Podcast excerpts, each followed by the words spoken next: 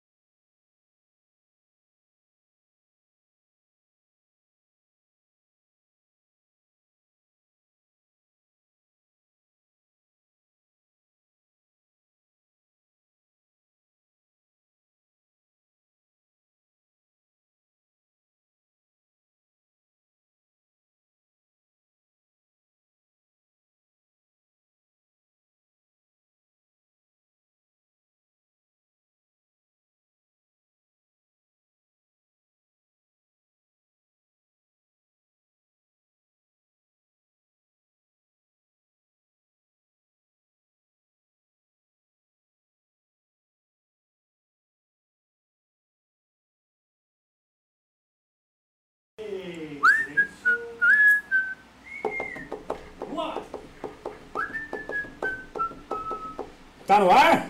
Mentira! Ah, muito bem, muito bem, gente. Sejam muito bem-vindos ao On The Cast Podcast, o primeiro podcast ao vivo de 2022. Hoje é 12 de janeiro de 2022. Nem parece que já passou o ano, que já passou o perrengão do final do ano. Que eu sei que muita gente viajou, foi pra praia e só choveu. No caso, eu e uma galera. Enfim. Pessoal, sejam bem-vindos, valeu! Estamos ao vivo hoje, então isso quer dizer que você que vai ouvir a gente, você que vai assistir a gente, pode interagir, pode mandar mensagem, pode xingar se quiser, não tem problema, a gente também aceita, né? Fazer o que é a vida.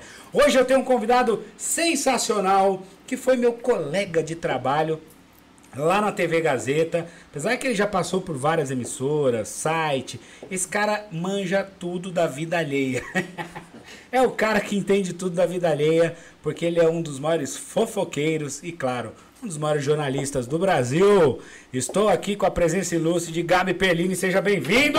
Obrigado, Rô. Obrigado, pessoal. Adorei o convite, viu? Bom, Tô- né? Tô ansioso por essa conversa. Tomou chuva pra chegar aqui ou não? Menino, eu tomei uma baita de uma chuva, né? É o verão mais esquisito que eu já vi na minha vida. Nesses Não meus é? 22 anos de vida, eu sou novinho. Mentira. Você tem 22 anos? Não. 35, né? Ah, é, mas tem cara de 22. Ah, é porque generosidade você tá, sua. Tá usando colágeno, tomando ômega 3. Não, eu só tô passando muita raiva mesmo. Eu acho que é bom pra dar uma esticada na pele mesmo. Que bacana. Mas peguei muita chuva, esse verão É. tá bizarro aqui. Tá, né? São Paulo, para quem não sabe, nós estamos em São Paulo, São Paulo só chove. Tem muita gente do Brasil inteiro, até de fora, né, que assiste, que ouve aí o podcast. Então aqui tá, gente, assim, só chove. É, o- é o- é realmente o verão mais estranho. Ó, só pra lembrar, se você ainda não segue a gente, vai lá, pelo amor de Deus, velho. Lá no nosso Instagram, ah, OnTheCast, underline podcast. Segue a gente no YouTube também, tem lá o OnTheCast podcast. É, Twitter não tem, mas é isso aí. Quem quiser seguir o Gabi, já pega o Instagram dele, que é arroba... Gabi Perlini. Só que o Gabi é mudo. Isso, né? B É mudo. G-A-B mudo. Exato. Perline. Perline. Perline, com E Exato. no final. Gabi Perline. Quem quiser seguir o meu é Moreto, Rogério Moreto com dois T's. E aí a gente vai começar aqui a bater o papo com esse cara que é Bora lá. sensacional. Ô, Gabi, bom, Diga aí, já, já até caguetei. Falei, né? Você foi meu colega de trabalho lá na Gazeta, etc. lá, lá, lá. E você começou quando com esse esquema? Você gosta de, de, de fazer esse jornalismo mais pro lado da. Ah, A gente fala fofoca, né? Uhum. É- não deixa de ser uma fofoca, né? É uma informação. Mas hoje em dia é tudo voltado mesmo, mais pra questão da vamos fofocar. O que, que Sim. tá, o que que tá acontecendo com todo mundo, não é Sim, isso? total. Rô, eu falo que assim, o, o- o jo- o trabalho do jornalista que, que atua nos bastidores, independentemente da área que ele atue, é um trabalho de fofoca. É um trabalho de fofoca. Então, se você tem um jornalista esportivo que cobre os bastidores do mercado da bola, ele está fazendo uma fofoca esportiva. Se você, tá, eh, se você eh, cobre os bastidores do cenário político, você está fazendo uma fofoca. Só que a fofoca da política, a fofoca dos esportes. E eu atuo nessa parte de fofoca, de televisão, de famosos, que é o bastidor da vida alheia, né? O bastidor do que rola ali nos corredores das emissoras. Então, assim, eu caí de paraquedas nessa área, foi totalmente acidental. Ah, é? Foi totalmente acidental, mas hoje em dia eu já tenho um pouco mais de familiaridade, né? E é muito difícil é, essa pergunta. Você gosta? É porque é uma dualidade, eu fico numa dualidade muito grande, porque eu sei que boa parte das notícias que eu publico muitas vezes não são agradáveis para os personagens das matérias, sabe? Né? E isso é triste. Eu dou risada, mas um pouquinho, com um pouquinho de, de, eh, É. de compaixão por parte dessas pessoas também.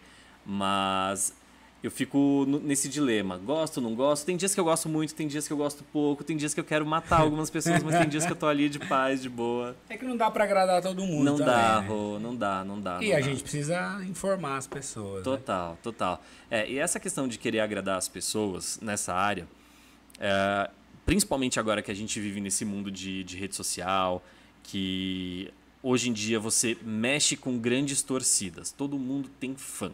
Todo mundo tem fã. Você tem seus fãs. Sim. Eu tenho os meus fãs, a Juliette tem milhões de fãs.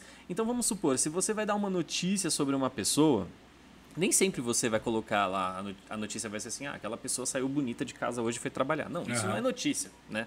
Notícia é saber, sei lá, alguma coisa um pouco mais pesada, algum segredo e tudo mais. E quando você hoje publica alguma coisa que não é tão positiva a respeito de algum famoso, hoje você tem que lidar com essas paixões. E no começo, pra mim, É. foi um pouco difícil de entender por que, que essa galera tava despejando tanto ódio pra cima de mim. Mas agora já tô É, porque- sossegado. Tem gente que vai curtir e tem gente que vai odiar. né? Total, E aí, total. Ah, você falou mal do fulano, você não vale nada, é Exato. escolar, você não presta, você não presta. Exato. Você passou por onde ao longo da sua carreira? Você começou onde? Com, com- Ó, eu comecei. Hoje eu trabalho no portal IG, sou colunista Tá. lá. E eu comecei a minha carreira no IG. E eu comecei lá como estagiário, cobri a área esportiva, eu fui repórter esportivo durante dois anos lá. Imagina, um gay escrevendo sobre futebol, indo É. pra estádio e tal. Era uma coisa muito. É. é muito fora da casinha. Mas eu encarei isso como uma grande oportunidade e encarei com profissionalismo, Sim. sabe? Porque nessas horas a gente tem que levar em, em consideração o fator da profissão, né? Eu acho que jornalista tem que estar aí é, disponível para tudo, né? E comecei lá no IG. Do IG eu tive uma passagem pelas revistas Caras e Rolling Stone, é, que pertencem ao mesmo grupo. É, tive a oportunidade. de- Aí foi nesse momento em que eu fui para Caras que eu comecei a ter um contato com esse mundo de famosos, né? celebridade. Exato. É que antes de eu pisar propriamente dito lá na Caras, eu trabalhei numa agência pequena que prestava serviço de conteúdo tanto para Caras quanto para Rolling Stone. E aí, quando eles encerraram o contrato com essa agência, o pessoal da Caras falou: vem cá, vamos Ó. trabalhar junto. Chamou. E aí eu fui conhecer quem são as pessoas, quem são os famosos, fui entender como é que é esse meio. Comecei a ter as minhas primeiras felicidades e as minhas primeiras decepções também na profissão, porque mesmo? é, sim, porque é, pensa o seguinte, Rô. A, a minha vida sempre foi muito humilde. Aí, de repente, minha chefe falava assim: ah, hoje você tem um evento, sei lá. Na Ilha de Caras. Cara, Você foi pra Ilha de Caras? não fui pra Ilha de Caras. Não? Não, porque pra ir pra Ilha de Caras você tem que puxar muito saco de chefe. É. Se tem uma coisa que eu não sei fazer, é puxar saco de chefe. Eu não sei fazer isso. Mas eu tive outros eventos pra ir, mas sei lá. é, um dos primeiros eventos que eu cobri, por exemplo, foi ali no Museu do Ipiranga. É. E que, gente, foi uma aberração. E eu não tinha nem roupa pra ir pra lá. Eu tenho uma foto minha nesse evento. E eu, pobre, né? Sem grana, ganhando um salário miserável lá. E tendo que cobrir um evento que tinha Carolina Dickman, Malvino Salvador. Tinha. eh, meu, tinha uma galera da Globo lá. Uma galera da Globo. E a parada era assim: todo mundo chegava de carruagem lá. Você, eh, os famosos, os convidados chegavam de carruagem. Quem não era famoso, quem não era convidado, tinha que bater perna e chegar lá até o- o lugar do evento mesmo. Então a gente ficava esperando esses famosos saírem da carruagem. Saíam com aqueles vestidos longos, tal, não sei o quê. E aí eu comecei a ter um choque de realidade que eu falava, cara, eu não pertenço a esse mundo, mas eu preciso fingir costume. Né? Só que eh, era muita babação de ovo, era muita. Como eu posso dizer assim? ah, é- era muita ostentação, Tá. era uma coisa muito fora da realidade. Eu trabalhava para uma revista que é uma revista campeã de consultório de dentista, consu- de manicure, que é aquela revista que as pessoas não vão ler o conteúdo. As pessoas vão ver a foto. Vê Então, quem assim, tá lá, né? é, então, assim- é, Olha, fulana, engordou, eu tomei- emagreceu. Eu né? tomei tanta bronca dos meus chefes naquela época, porque eu queria exercer meu lado repórter, né? Eu queria Uhum. fazer reportagem. E eu não podia fazer esse lado repórter. O meu trabalho era saber. Ai, como é que. Que roupa é essa que você tá usando? Quem é- qual é a marca? É, Qual é o estilista? ai, e a cor desse esmalte? Ai, me fala da sua rotina de beleza. Coisas assim que eu sei que existe um mercado que consome essa informação, mas eu não sou a pessoa. é, é, é, é, como eu posso dizer? Eu não, eu não sou tranquilo o suficiente para entregar somente esse repertório. Entendi. Então tinha várias vezes que eu chegava assim na redação, né, no, no dia seguinte, com um material completamente diferente do que a revista esperava. Né? Cadê? Vo- Porque. eh, Cadê tá- o vestido da Carolina Dickman? Eu não sei o que ela tá usando. É. Não, mas isso então- era importante. Eu falei, não, mas ela me deu aqui uma exclusiva sobre, É. sei lá, relacionamento. Não, não. Você não parecia o Peter Parker, né? é O Total. cara leva um puta negócio, o, o chefe dele só quer saber de foto. E, e... Exato. E como que assim. era conviver com esses. Você, você conheceu os famosos lá, os globais e tal? Tinha gente chata, gente legal? Ah. Você fez amizade com alguém lá? Então, eu não tenho amizade com gente famosa. Não. não, não, não, não, não tenho, assim. Eu conheço algumas pessoas, né? Me relaciono com elas Tá. eh, de uma maneira um pouco mais protocolar e tal. Mas amizade, amizade mesmo, eu tenho mais amizade com algumas pessoas ali da Gazeta, porque quer queira Tá. ou não, eu trabalhei com Sim. elas e a gente acabou transcendendo essa questão do trabalho. Mas eu tive contato com todas as pessoas que você possa imaginar, assim. Todo, todo mundo, assim, até por você estar, ser novo, como você falou na época lá no negócio e tal, todo mundo te tratava bem, teve alguém que te tratou mal, que, porque tem isso, né? Às Uhum. Sim, vezes a pessoa olha e sim. fala, ah, quem que é esse, Exato. quem é esse exato. estagiário aí, né? Exato. É que essa galera já está muito acostumada, né? Aham. É, tem, é, quando eles chegam nos lugares, nesses eventos muito grandiosos de ostentação, eles já estão acostumados a receber esse tipo de imprensa, que é a imprensa que vai perguntar do cabelo, Uhum. do esmalte, da maquiagem, da rotina de beleza e como que é como que é a alegria de estar com os filhos, enfim, toda um- um- É. uma maquiagem em cima da informação. Eles estão preparados para isso. É, só que tem vezes que também eles não estão. Tem, tem dias assim que eles não estão. E eu já me deparei assim com uma infinidade de pessoas extremamente escrotas. É. Extremamente escrotas. Eita. É, e, e desde muito jovem eu aprendi a não ter papas na língua. Então, o que eu tomava de bronca da minha chefia na Caras, o que eu tomava de bronca lá. Eu lembro uma vez, teve uma São Paulo Fashion Week, eu acho que foi a primeira São Paulo Fashion Week que eu cobri. É. Foi 2010, 2011, não lembro, eu acho que foi 2010. E. Não, foi antes disso, foi bem antes, eu acho que foi 2008. A, a Caras tinha um stand lá no, na Bienal do Ibirapuera. E o trabalho do repórter não era entrevistar as celebridades que iam lá. O trabalho do repórter era caçar os famosos classe A e convencê-los a ir pro, pro Pra stand esse da stand. Caras. É, porque aí ia fazer Sim. foto, e, enfim, toda aquela pataquada. E aí, beleza, né? Tinha tido algum problema recente da Aline Moraes com a revista Caras. Tinha tido alguma situação ali. Treta. É, que eu não sabia É. qual que era. Aí eu sei que tinha o, o tio dela na época, que era o assessor barra empresário, eu não lembro o nome dele. Ele até me apelidou de chatinho. Ixi. Ah, esse jornalista chatinho e tal. Por quê? Eu- o que eu precisava entregar para a revista naquele dia era a Aline Moraes lá dentro da porra do estúdio, do, do stand, né? Do, do espaço que tinha. Se eu não levasse a Aline Moraes para lá, eu ia tomar uma puta de uma bronca.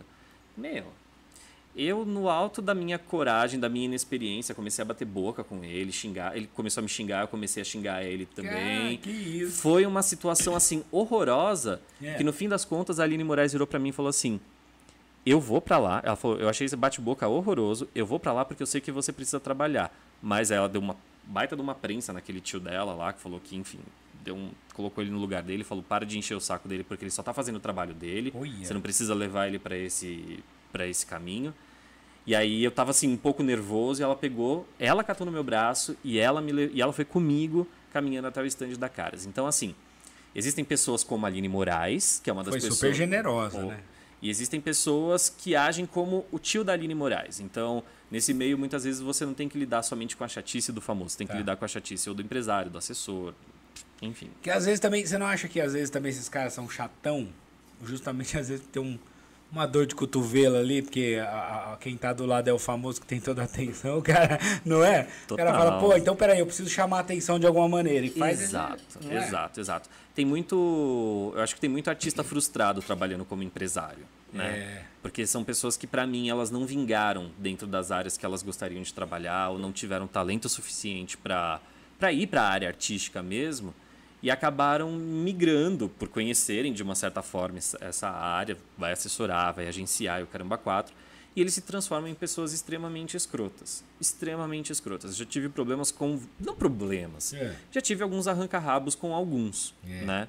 Só que é, é- é tudo coisa do momento. Da mesma maneira como eu já encontrei muita gente complicada nesse meio, e que eu não preciso falar o nome aqui, porque essas pessoas são bem conhecidas aí por serem geniosas e por serem complicadas, eu já encontrei muita gente competente e muita gente aberta, e muita gente que chegava pro famoso que era assessorado, agenciado, e dava uma amansada ali na situação para as coisas renderem legal. Legal. É, Por exemplo, tô- f- pegando esse gancho, quem, quem foi a pessoa que te ajudou assim, a chegar nesse, nesse pr- seus primeiros trabalhos e tal? Teve alguém? Ou você mesmo que correu atrás e A minha cara de pau, É. Rô. minha cara de Foi pau lá, ó. total, total. bateu na porta? Cara, é porque assim, ah, justa, eu acho que quando a gente meio que não tem nada a perder nessa vida, a gente tem coragem de fazer as coisas, né? Eu tava até fazendo essa, tendo essa conversa recentemente com, com o Ítalo, né, que é meu namorado, e com o Dargan também, né? Encontrei com ele essa Dargan. semana. Encontrei E- ele hoje Ah, na um TV lá. querido. E ele teve aqui, né, com a gente. Sim, eu final tava, do ve- ano. eu tava assistindo É. a entrevista que vocês fizeram. É, quando a gente não tem nada a perder, a gente eu acho que fica um pouco mais corajoso de ir atrás. Então, assim, é, minha vida nunca foi uma vida financeiramente tranquila. Eu saí de casa quando eu era muito jovem, eu que ban- eu tinha 19 anos, eu tinha dois empregos ao mesmo tempo, eu que bancava meus estudos, eu que bancava minha moradia. Então foi tudo com muito sacrifício. E aí o que eu coloquei na minha cabeça, se eu quiser vingar em algum lugar, eu tenho que meter as caras. Tem que ir pra cima. E eu fui. Eu Você é de fui. São Paulo? Nasceu aqui? Não? Eu sou nascido em São Caetano do Sul, mas eu morei em São Ah. Joaquim da Barra durante muitos anos. São Joaquim da Barra é a terra de Ana Maria Braga, lá perto de Ribeirão Preto, Ah, interior. interiorzão de São Paulo. Hoje eu já não tenho mais o meu sotaque puxado. Quem graças- nasce em São Caetano do Sul é o quê? É São Caetanense. São Caetano. Eu né? acho que é. Ou Caetanense, não sei, Caetanense. gente. É boa pergunta. Caetano, né? Pra quem não sabe, São Caetano é uma cidade que faz parte aqui da grande São Paulo. Exato. Que é, t- na verdade é tudo colado, é tudo junto. Você sai de um e entra no outro, você nem sabe, tá tudo misturado. Mas é Exato. bem bacana. E aí, bom, eu ia te fazer a pergunta Diga que aí. qual o perrengue que você passou na vida? Você já me contou um monte. Nossa. a vida dos Foram perrengues. vários, Rô, foram vários. Eu acho que, eh, só pegando, só fazendo um complemento É. nessa história, eu acho que, eh, eu sei que a entrevista aqui é muito mais profissional do que pessoal, mas... Não, é, o- É. é o que você quiser. Não, imagina, imagina. Mas é que é, essa semana eu tenho refletido muito a respeito s- disso, assim, sabe? É. Das dificuldades que levam a gente a conquistar determinados espaços e determinados lugares. E eu acho que esse ponto, né, de ter sido tão cara de pau, ter conseguido me projetar profissionalmente, eu acho que em- até em pouco tempo, eu acho que se deve muito a isso, assim, sabe? De você olhar pro, pro seu background e falar, cara, eu não tenho nada a perder. É, Aqui. O não você já tem. Exato, eu já tô. na Agora merda. vamos partir pra humilhação, né? Exato. o não, o não a gente já tem. Agora vamos Ah. exato. partir em busca da humilhação. Não, só para você ter uma noção, É. quando, eu, quando eu participei desse processo de seleção para entrar no IG, para É. fazer estágio lá como repórter esportivo, era eu e sei lá, eu acho que nós éramos em 40 moleques. Pensem assim, 39 moleques totalmente estereotipados que gostavam de jornalismo esportivo, que a vida deles é- era falar sobre clubes e etc. Tá. E tinha eu lá. E tinha você. E tinha eu lá. E naquela época eu trabalhava numa empresa de pesquisa de mercado, então eu me vestia de social, tal, É. não sei o quê. Fui lá pro processo seletivo, molecada de tactel, camisa larga, camisa de time, e eu lá tipo, de É. Porque camisa, o Neymar, gravata. o fulano... eu- Nem existia Neymar naquela época. É, então. o Neymar era. A, gente a tá molecada, falando- né? é, Tipo o Neymar, o fulano, não sei o que, você, gente, é a Cher que lançou uma música nova. Não, e eu só Sensacional. É. ouvindo, prestando atenção. E aí eu lembro que quando eu fui aprovado no processo de seleção, né? Que foi eu e mais um, um outro rapaz. É. Eu lembro do, do meu editor é, que me selecionou, ele falou assim, olha, eu entendi que você não manja porra nenhuma de futebol.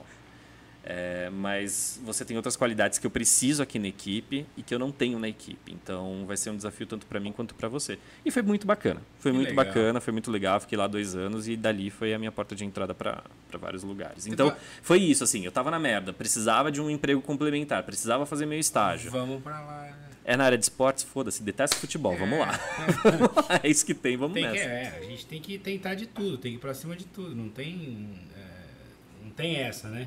Total. Um, eu, tenho, eu tenho uma curiosidade.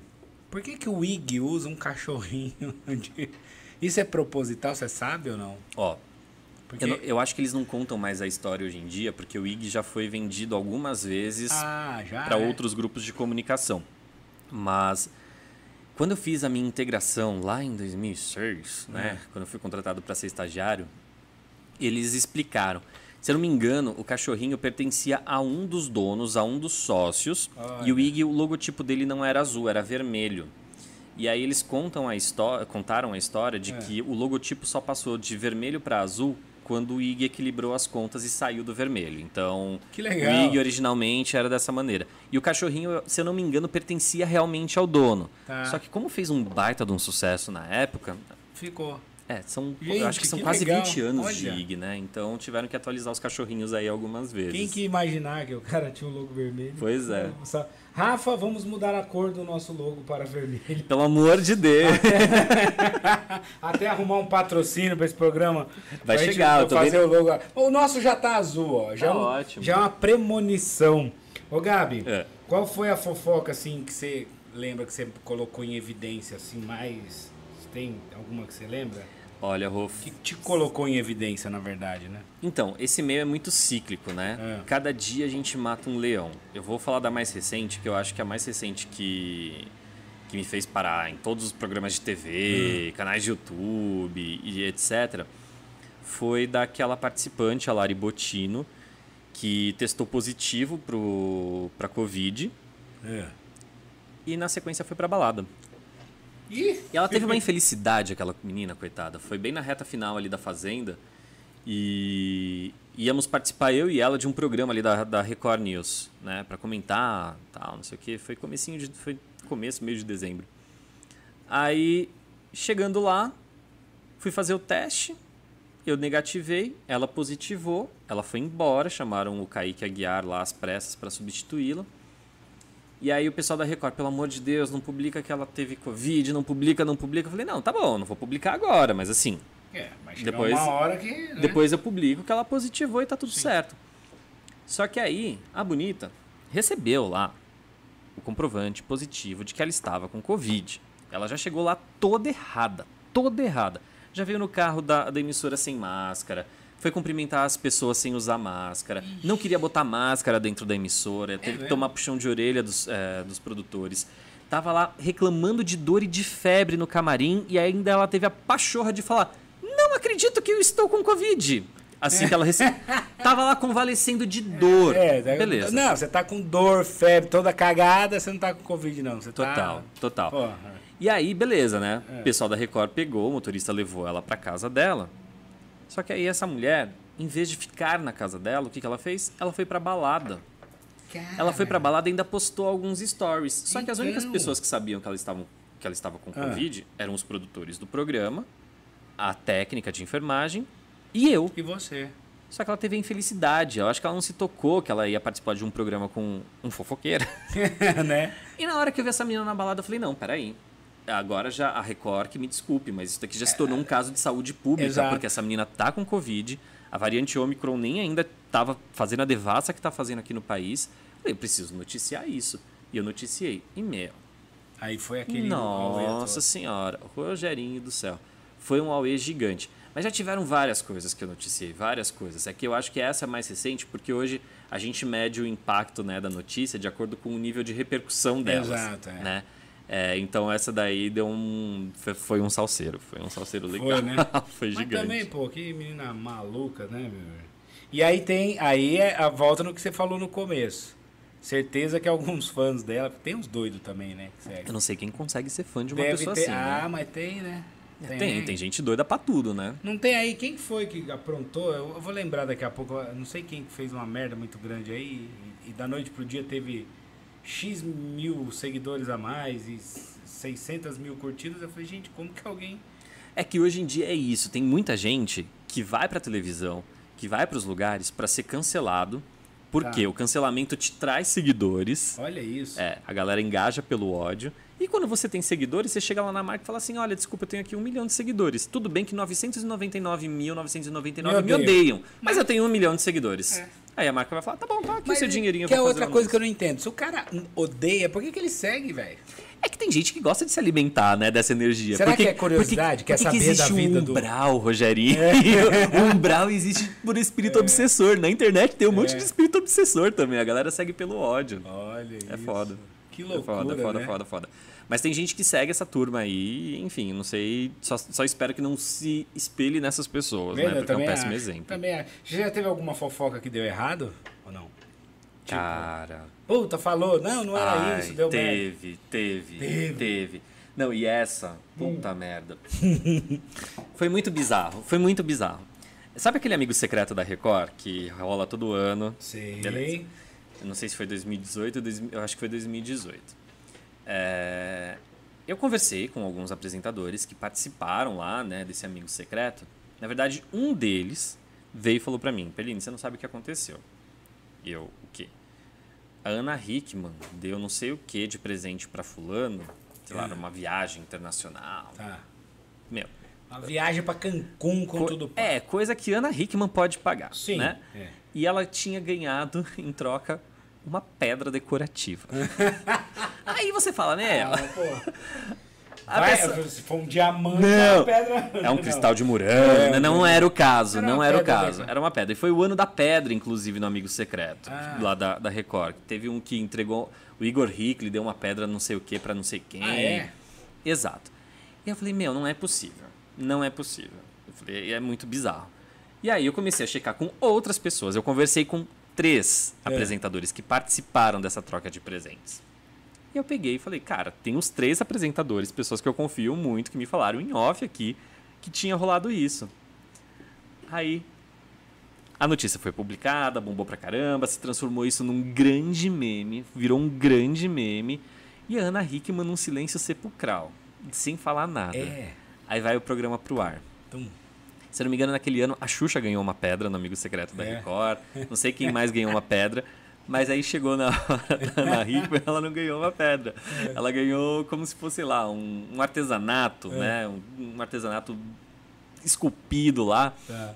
Aí a galera começou a me bombardear. Aí a Ana Hickman veio me bombardear também nas redes sociais, Como veio tirar que sarro você da minha vai- cara. E e ela levou na esportiva. Tá. Só que a galera começou, Sim. né? Ataque de ódio. É, mentiroso, caramba, É, quatro. é. Eu falei, gente, mas ela ganhou uma pedra, só que a pedra dela tá esculpida, é diferente. Exatamente. Mas essa foi um- um- uma merda, assim, porque deu uma repercussão negativa pra mim. Porque quando você publica uma notícia nesse sentido, infelizmente tem muito coleguinha também que torce pelo seu fracasso, Verdade. né? É, e essa que é a grande merda. Eu tenho contato com o Léo, né? Eu trabalhei um tempinho com ele agora no finalzinho de 2021. A gente ficou uns dois meses juntos. E a gente sempre conversou muito, muito, muito, muito. E o Léo é uma pessoa que apanha muito na internet. É, por mais que ele seja a pessoa que pauta a, par- a maior parte dos programas de fofoca, é, paute a maior parte das colunas, dos sites, etc., parece que tem uma torcida muito grande, inclusive de colegas, de jornalistas que vibram cada vez que ele erra, cada vez que ele se dá mal. E eu acho isso muito chato. É um absurdo, muito é. chato. Só que se acontece com o Léo Dias, vai acontecer com todo mundo, Sim. porque é uma coisa do meio, assim. É. E aí, quando aconteceu de eu publicar essa notícia da, da Ana Hickman e da Pedra, É. meu, aí veio um monte de gente que nasceu, não sei de que bueiro brotou, É, mas exato. veio pra me encher o saco. Não sei de que bueiro. mas tudo bem, né? É, faz parte, né? Mas você sabe que você falou isso do do do Léo, dessa questão que parece que as pessoas torcem contra. E é, é- é- a gente tem visto muito isso, né? Eu vejo muitas pessoas comentando essa mesma questão.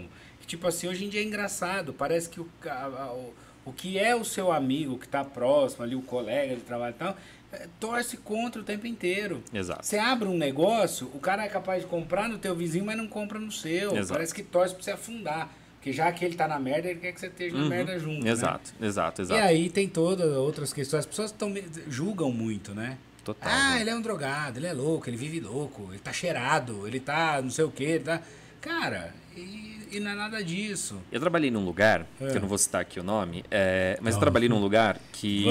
É, não. Eu sei que você Ah, não, é um lugar complicadíssimo. é, mas enfim, tava lá trabalhando, fazendo, ganhando meu dinheiro. É. E a pessoa que estava acima de mim pegava e falava assim: Ó, assiste lá o Léo Dias drogado na televisão, porque se ele tiver ruim, você já liga pra ele pra ver se ele fala algumas merdas, pra ver se rende de uma manchete. E aí eu ficava meio assim, falava, cara, mas por que, que eu vou me aproveitar dessa situação dele? É. Aí essa pessoa que estava acima de mim falava: "Não, você vai lá ligar e vai e vai ver o que você consegue tirar". Cara, várias vezes aconteceu isso.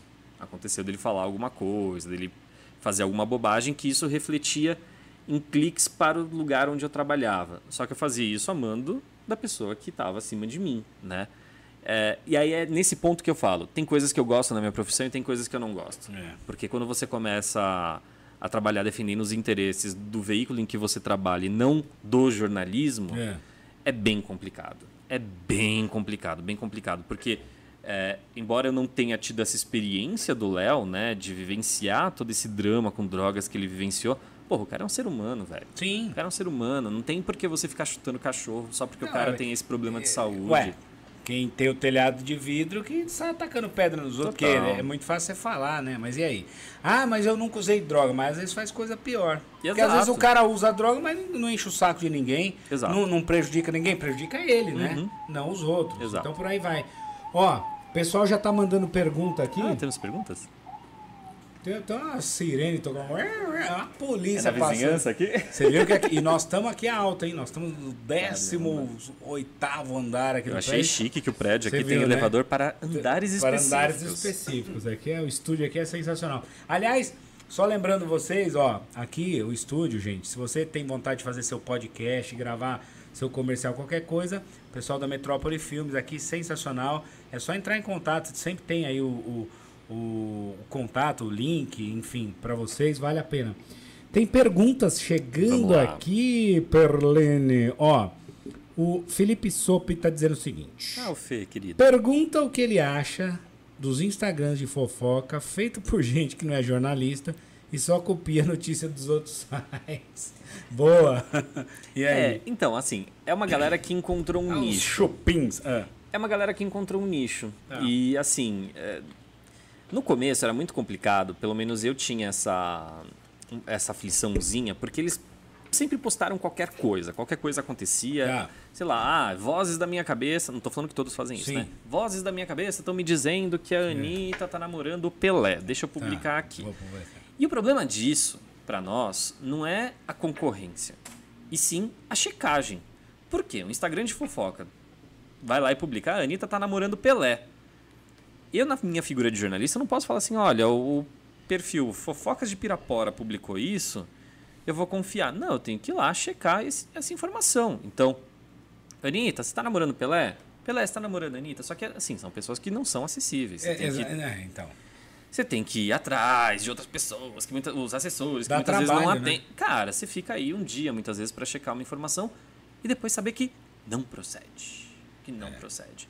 Só que muitos deles também são feitos por pessoas que estão se profissionalizando. Que nem, por exemplo, quando teve a morte daquela modelo, a Caroline Bittencourt, É. que ela tava numa lancha em Angra. Isso. Em Angra, ou Ilhabela, não lembro agora. É. Foi um Instagram de fofoca que publicou em primeira mão. Então, assim, existem alguns perfis que trabalham de uma maneira mais profissional hoje em dia, que sabem qual é o peso e a responsabilidade que eles têm.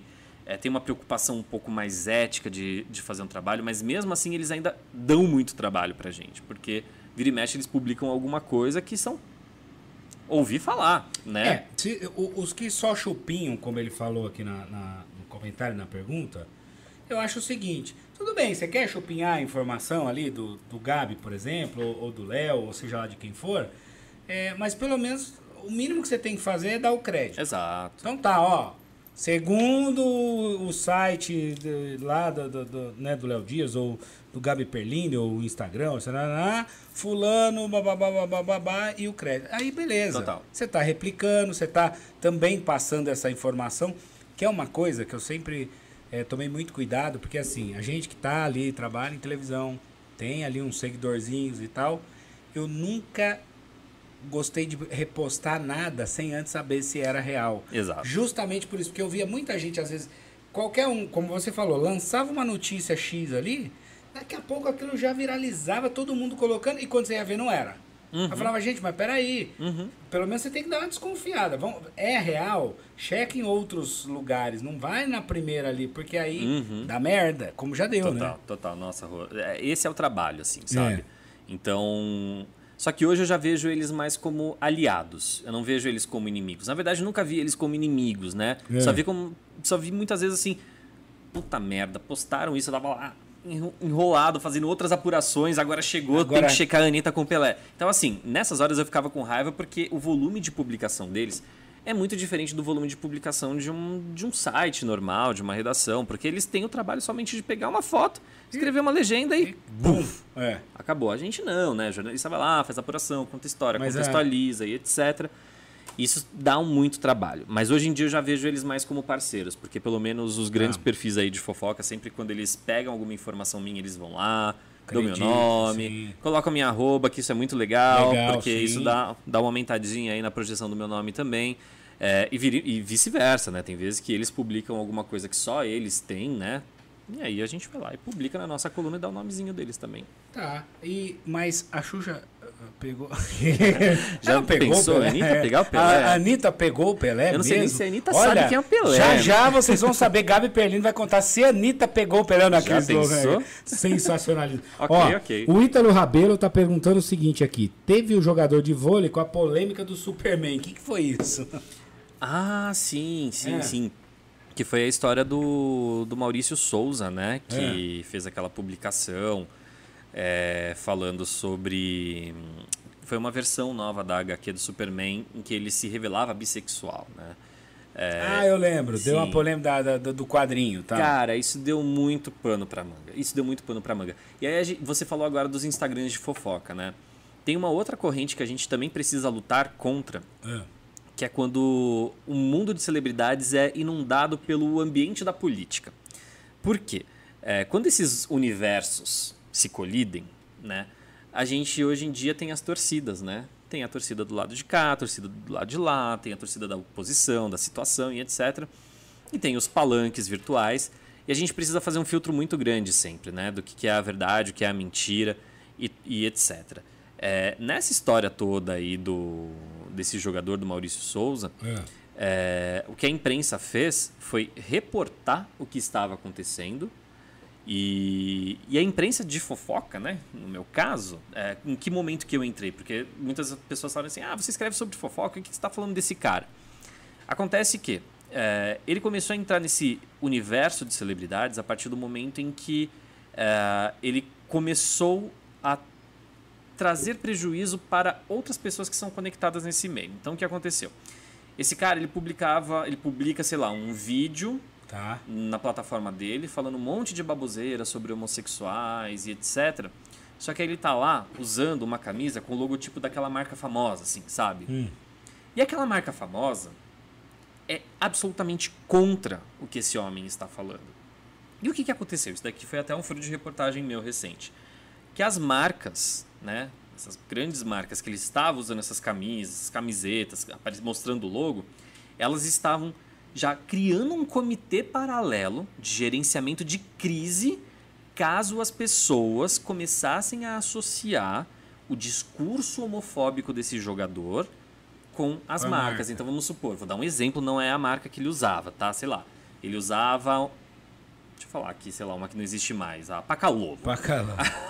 Não existe mais. Apagar luz, não existe mais hoje. Pô, eu adorava Eu os também. moletons, as Eu camisetas. né? amava, eu amava. Pacalolo, a Zoom. Exato, ele usava pacalô. É. Aí, pode ser que, sei lá, uma pessoa mais inflamada, um esquerdista mais inflamado, fala assim. Ah, ele tá usando a camiseta da Pacalolo, então a Pacalolo tá patrocinando Tá esse patro- discurso. É, tem doido pra tudo. Tem né? pra tudo.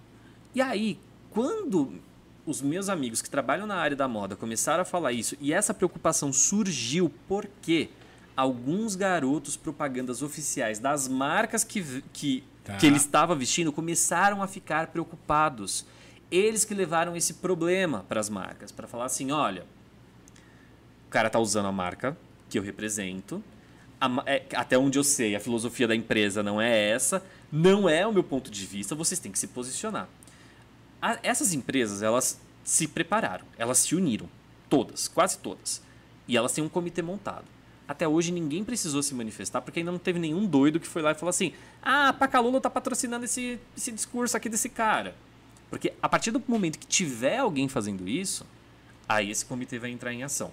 Então, assim, a gente está falando de um cara que pertence ao mundo dos esportes, que ganhou aí uma polêmica política, mas que resvalou no mundo da fofoca porque o garoto propaganda, o galã da novela das nove, Uhum. está incomodado com o fato dele estar usando a camisa Putz. da marca que ele representa. Olha isso. São mundos que colidem e a É. gente tem que ficar atento a tudo, né? É, hoje em dia, e até pela facilidade que a gente tem com tudo isso, de informação, de, de, né, a rapidez. Sim.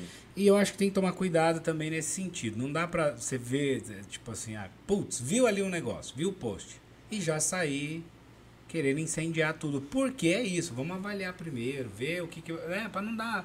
Pra, às vezes a- o negócio toma uma proporção Uhum. que nem precisava, né? Total, E, total. poxa, e quem, quem vai se prejudicar com, né, com tal fato? Aí é isso que precisa analisar. São É. as pessoas, é a empresa, é o co... Quem tem culpa no cartório, quem realmente fez a... mer- Então, é, não dá pra sair... Trabalhar com bastidores, Tacar trabalhar merda com no fofoca, ventilador. a gente tem que ter muita responsabilidade, porque a gente, Verdade. sempre, a gente sabe que sempre alguém v- pode vir a ficar chateado com aquela informação, né? Ó, tem uma pergunta aqui da Luciana. Luciana Mening, eu acho que é isso. Um amor. Quem você acha que vai estar no Masked Singer? E por que você gosta tanto? Ah, Aham. eu amo esse Quer dizer que reality você show. é fã desse reality? Cara, eu fiquei muito surpreso, Rô. É. Fiquei muito surpreso, porque assim, Você acredita que eu não consegui assistir um É. dia? você jura. Eu não Meu consigo. Deus. do Eu fico o céu. dia inteiro nas emissoras à noite, venho gravo podcast, quando não grava aqui, grava os padres à noite, vai lá. chego em casa às 11 da noite, vou passear com o cachorro, acordo Vai dar uma às sete da manhã. benção nas veinhas É, aqui, não, né? é. Então, tipo assim, que acredita não- que ele é padre, gente. tem muita coisa, e é verdade, Gabi, tem muita coisa que a a galera fala comigo, aí eu, hã? Pô, mas você não viu, né? Eu falo, gente, co- o que eu consigo no tempo livre, eu vou na internet, porque você precisa estar Uhum, né? antenado. sim, sim. Não, eu vi algum, claro, alguns vídeos e, e lá até no- nos programas da Gazeta, de vez em quando, aparece lá na- na- na- nas pautas, Uhum, né? De fofoca falando sobre o programa. E eu vi uns negócios muito doido, né? Porque os Sim. caras vão com, per- Sim. com performados lá e tal. É uma coisa muito louca, porque eu, eu juro pra você, é um programa que ele, ele tem uma aura SBT. É. É, ele tem uma aura de SBT, porque é aquela coisa cafona, sabe? Aquelas fantasias grandes, aquelas coisas palhafatosas. Só que é uma adrenalina tão grande, é, é- sei lá, é como se você fosse brincar de algum jogo e que, você, que o resultado fosse uma grande surpresa. E que na verdade é isso. É uma grande porque vai surpresa. lá, as pessoas elas cantam, elas têm as vozes é, alteradas digitalmente pra enganar as pessoas, elas dão pistas de quem elas são. E você fica naquele lance assim de querer descobrir quem é, quem não é. Eu vivi uma experiência assim de uma adrenalina tão adolescente assistindo esse programa. que eu falei, cara, poxa. E aí respondendo a pergunta da, da Lu, que, uma querida, eu amo de paixão, a Lu. é, ela, o que eu tô acreditando é que tem algumas pessoas que f- apareceram na lista de cotados aí do Big Brother e que a gente vai acabar vendo no The Masked Singer. Por quê? São pessoas que estão estão estão ali no radar da Globo, né? Então eu vou usar dar três palpites aqui. Hum. Ó, que a gente pode atenção encontrar, Brasil, três palpites. Que são três pessoas que não estão no Big Brother Tá, e que cantam. Cleo, que é a Cleo Pires, tá. Negra Lee Negra ali. e Kéfera. E Kéfera. Eu acredito que as três estejam. É? Não posso cravar ainda. Vamos ver, está gravado, embora estamos ao vivo, tá gravado, né? Tá gravado, né, gente? Nós vamos depois, se acertar, eu vou te pedir seis dezenas. Ótimo. Pode deixar. Pelo amor de Deus. Até a Luciana ainda perguntou: quem que você acha que vai estar no camarote do BBB? Ah, então, Aham. essa, essa questão. Um dos motivos do meu atraso aqui hoje, gente, Eu sei. é. foi, lá. foi Big Brother Brasil. Porque pouco antes de eu sair daqui, eh, da, da minha casa pra vir pra cá, Hum. a Globo tinha emitido um comunicado de notícias de bastidores que a gente vinha dando, né? É, e que três participantes que foram selecionados testaram positivo pra Covid. Ixi. E mesmo assim, a Globo vai bancar a entrada deles. Se a gente fosse- for parar pra pensar, no ano passado, qualquer pessoa que espirrasse na porta da Globo, ela já voltava pra casa dela na mesma hora. Sim. Esse ano a Globo vai bancar essas três pessoas que estão doentes nesse momento e vai botar elas dentro do É, programa. mas também são, é o que, uma semana agora de... de- Então, essa variante parece que em dois, três dias, É, aí se é- você tem poucos Ah, não, efeitos... se eu não, me, se eu não me engano, são cinco dias. São cinco dias o É, protocolo. Você tá de boa. Ah, testou positivo, mas você não tá mal, não tá nada. Cinco dias, ok. Ótimo, entendeu? você já não fica mais transmissível Isso. e é isso. É, e parece que foi o caso dessas três pessoas que, s- que testaram positivo entre ontem e hoje. É, eles não abriram as identidades delas, é, mas a Globo confirmou que era uma coisa que a gente já vinha sabendo e vinha noticiando né, é, sobre ah, esses esses ah, positivados. Só que a Globo tava- ela faz um escudo tão grande em cima das informações que a- eh, com as quais ela trabalha que é muito complicado, né? E A gente fica lá batendo cabeça para conseguir pegar alguma parcela de informação. Mas respondendo a Lu, quem que vai estar lá no camarote, certeza que vai estar o Arthur Aguiar. O Arthur Aguiar, que é o marido da Maíra Cardi, eh, que inclusive ele está entrando lá para tentar melhorar a imagem dele, né?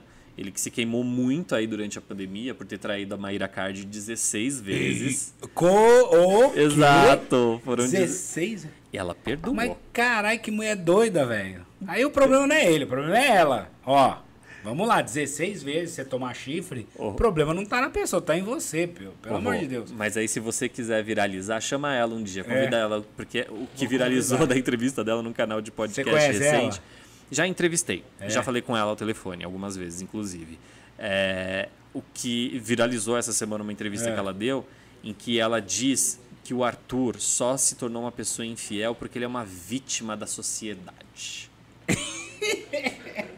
ele Dá que show, traiu! sim. Ele que traiu é a vítima da Ele é a sociedade. A vítima da sociedade do Exato. sul. Swing, das casas de swing, dos puteiros de São Paulo. É. Meu, que isso? Ah, Não, porque cara. no discurso da Mayra Mas, Card é que ele então. é que os homens desde pequenos são treinados pela cultura machista a serem os pegadores, os comedores e por isso que ele atraiu 16 vezes. tá. É, mas também com, A gente pode assistir a 17. com a não mulher dá. com um pensamento desse, dá pra trair mais 16. parece que é um- que é um não. álibi. Então, dá, Parece, a impressão né? que dá, sabe o que que é? É que na verdade faz isso também pra ganhar um biscoito. Total. Né? Pra fazer. Pra, pra- É que nem eu te falei, o ódio engaja, Rô. Engaja, Então, a é. partir do momento que você Não, fala porque uma não- merda não como faz essa, sentido, lógico que 16. você vai ganhar like, seu nome vai virar Ó. trending topic. Eu acho assim, todo mundo, claro, tem o direito de errar. O ser humano, né? O ser humano erra, ninguém é perfeito, cara. Todo Total. mundo faz merda na vida. Você às vezes traiu ali uma vez por algum motivo muito foda, uma situação. Até vai lá, dá pra se contornar. Uma segunda vez eu já acho muito. Poxa, porque, né, tá. Agora, 16 aí. é Coisa coisa de gente doida. Gente. Hã? Dá pra ela gravar um CD no Fantástico, Não é? né? De tantas vezes que ela foi traída. de- Caraca. Dá pra ganhar, um- gravar um EP, né? Um EP, é. Já de cinco músicas, já É. tem lá, tá tudo certo. Rainha do, rainha do chifre. Dá pra fazer uma música. Deus é mais. Brincadeira, viu, Maíra? Processa a gente não. Maíra, é, não, n- nada de processo, mas eu queria muito que você viesse aqui contar pra gente como é isso, porque eu, O sinceramente. peso que você carrega na cabeça. Meu Deus do céu. Parece um. Ela não- não- Tadinha. o chifre dela parece aquela galhada do alce. Ah, Mas sabe o que mais me Não, impressiona mas, na pô, Maíra? É, é. é- é a Agora- convicção que ela tem É. das coisas que ela conta. Então, assim, ela assumiu pra ela essa postura de mulher que perdoou. E ela Tá. tá sustentando isso. Ah, E mas eu que bom. ad- admiro, Mas, admiro, sim, admiro. Eu também admiro. E posso falar, às vezes até também é de ad- se admirar pelo seguinte, porque às vezes ela tem essa evolução que a gente não tem. Total. Porque é isso também. Às vezes a pessoa ela tá tão evoluída num nível que ela consegue. Eu, por exemplo, eu, ah, eu tenho uma dificuldade muito grande em perdoar. em de- e não é chifre, não. É, co- às vezes né, uma treta mesmo. Discutiu, brigou, fez uma merda. Eu, eu levo muito tempo ali, eu trabalho aquilo. Pra, então a minha evolução tá bem lá atrás ainda nesse sentido. Se ela conseguiu, poxa, vamos olhar o outro lado. Talvez ela tenha essa evolução dentro dela. É, Né? mas uma coisa é você perdoar, outra coisa é você querer catequizar as pessoas de acordo com o É, seu então, pensamento. Falar assim, tá aí- tudo bem ser traído 16 vezes. Eu ia falar, não, querida, uma vez pra mim já é o Ou suficiente. talvez ela Talvez sem perdão, mas Talvez ela tenha alguma coisa com numerologia. Ela não falou, é. "Peraí, Às vezes o número da 16, sorte né? delas. Deixa eu ficar quieto, vai. 16 é o número bom. Ah, ô, Gabi.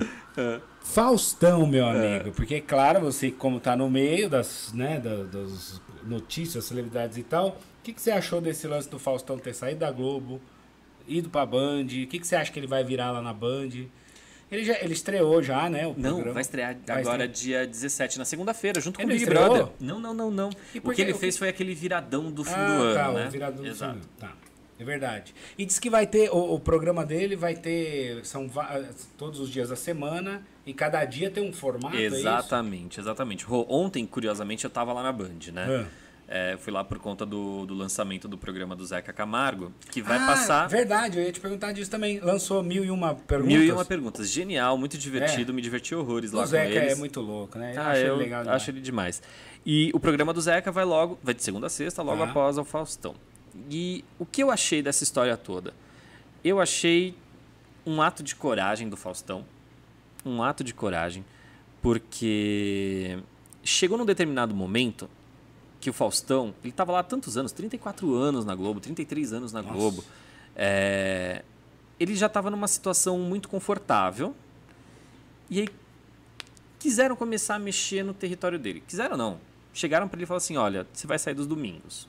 Já avisaram ele, né? Que 2021 ia ser o último ano dele aos domingos. É, Ô, louco! E ofereceram para ele, se eu não me engano, um programa nas noites de quinta-feira na Globo. Ah, É, E ele não gostou. Ele não gostou porque a proposta não chegou redonda para ele, não chegou bem formatada. E ele e a maneira como foi falada para ele foi muito ruim. Porque falaram para ele, a gente precisa oxigenar os domingos da Globo. Como que você vira para um funcionário É. que introjetou bilhões E que na tá há conta da emissora? 32 anos no Vem negócio. né? um diretor qualquer e fala assim, tem que oxigenar o domingo. Meu, eu ia me sentir muito desrespeitado. Sim. Muito, muito, muito, muito. Tanto que assim, o Faustão saiu, até agora o Luciano Huck não disse muito a que veio. Tudo bem, faz poucos meses que ele tá lá É. no, no comando do Domingão, mas ainda não, não, não conseguiu dar a cara dele pro domingo. Ele ainda tá com muita cara de assistencialismo barato, né? Que ele precisa mudar isso urgente. É. Eu acho que foi um ato de coragem do Faustão virar e falar assim: eu não aceito qualquer coisa. Eu sei quem eu sou, eu sei do poder que eu tenho, Sim. eu não vou aceitar qualquer, mis- qualquer esmola que vocês possam vir a dar. É. E a esmola pro Faustão a gente sabe que não é qualquer esmola, envolve milhões aí, né? Mas ele não gostou do que fizeram com ele. E ele falou assim: tá bom, vocês vão me tratar dessa maneira? Eu vou cair fora. E óbvio, que emissora que não quer ter um Faustão? Né? Pô. Que emissora que não quer? Pra Band foi um prato cheio. Ele cresceu praticamente na Band, né? Ele trabalhou na Gazeta, acho que antes de ir pra Band, mas foi uma passagem muito curta. E, mas foi na Band que ele conseguiu começar a construir de fato o nome dele, né? E, e cara, foi perfeito para o mercado televisivo de uma forma geral, porque a Band vinha num momento não muito positivo na área de entretenimento, É, tá bem devagar lá. tava muito devagar. fraco, fraco, Exato. tava As fraco. apostas esportivas que eles estavam fazendo. Algumas coisas viravam, outras não. É. Mas agora, pro entretenimento, meu, você tem que ver a energia daquela emissora. É. Eu já pisei na Band, já fui na Band diversas vezes. Ontem a energia era, de- era outra. As pessoas estão felizes lá.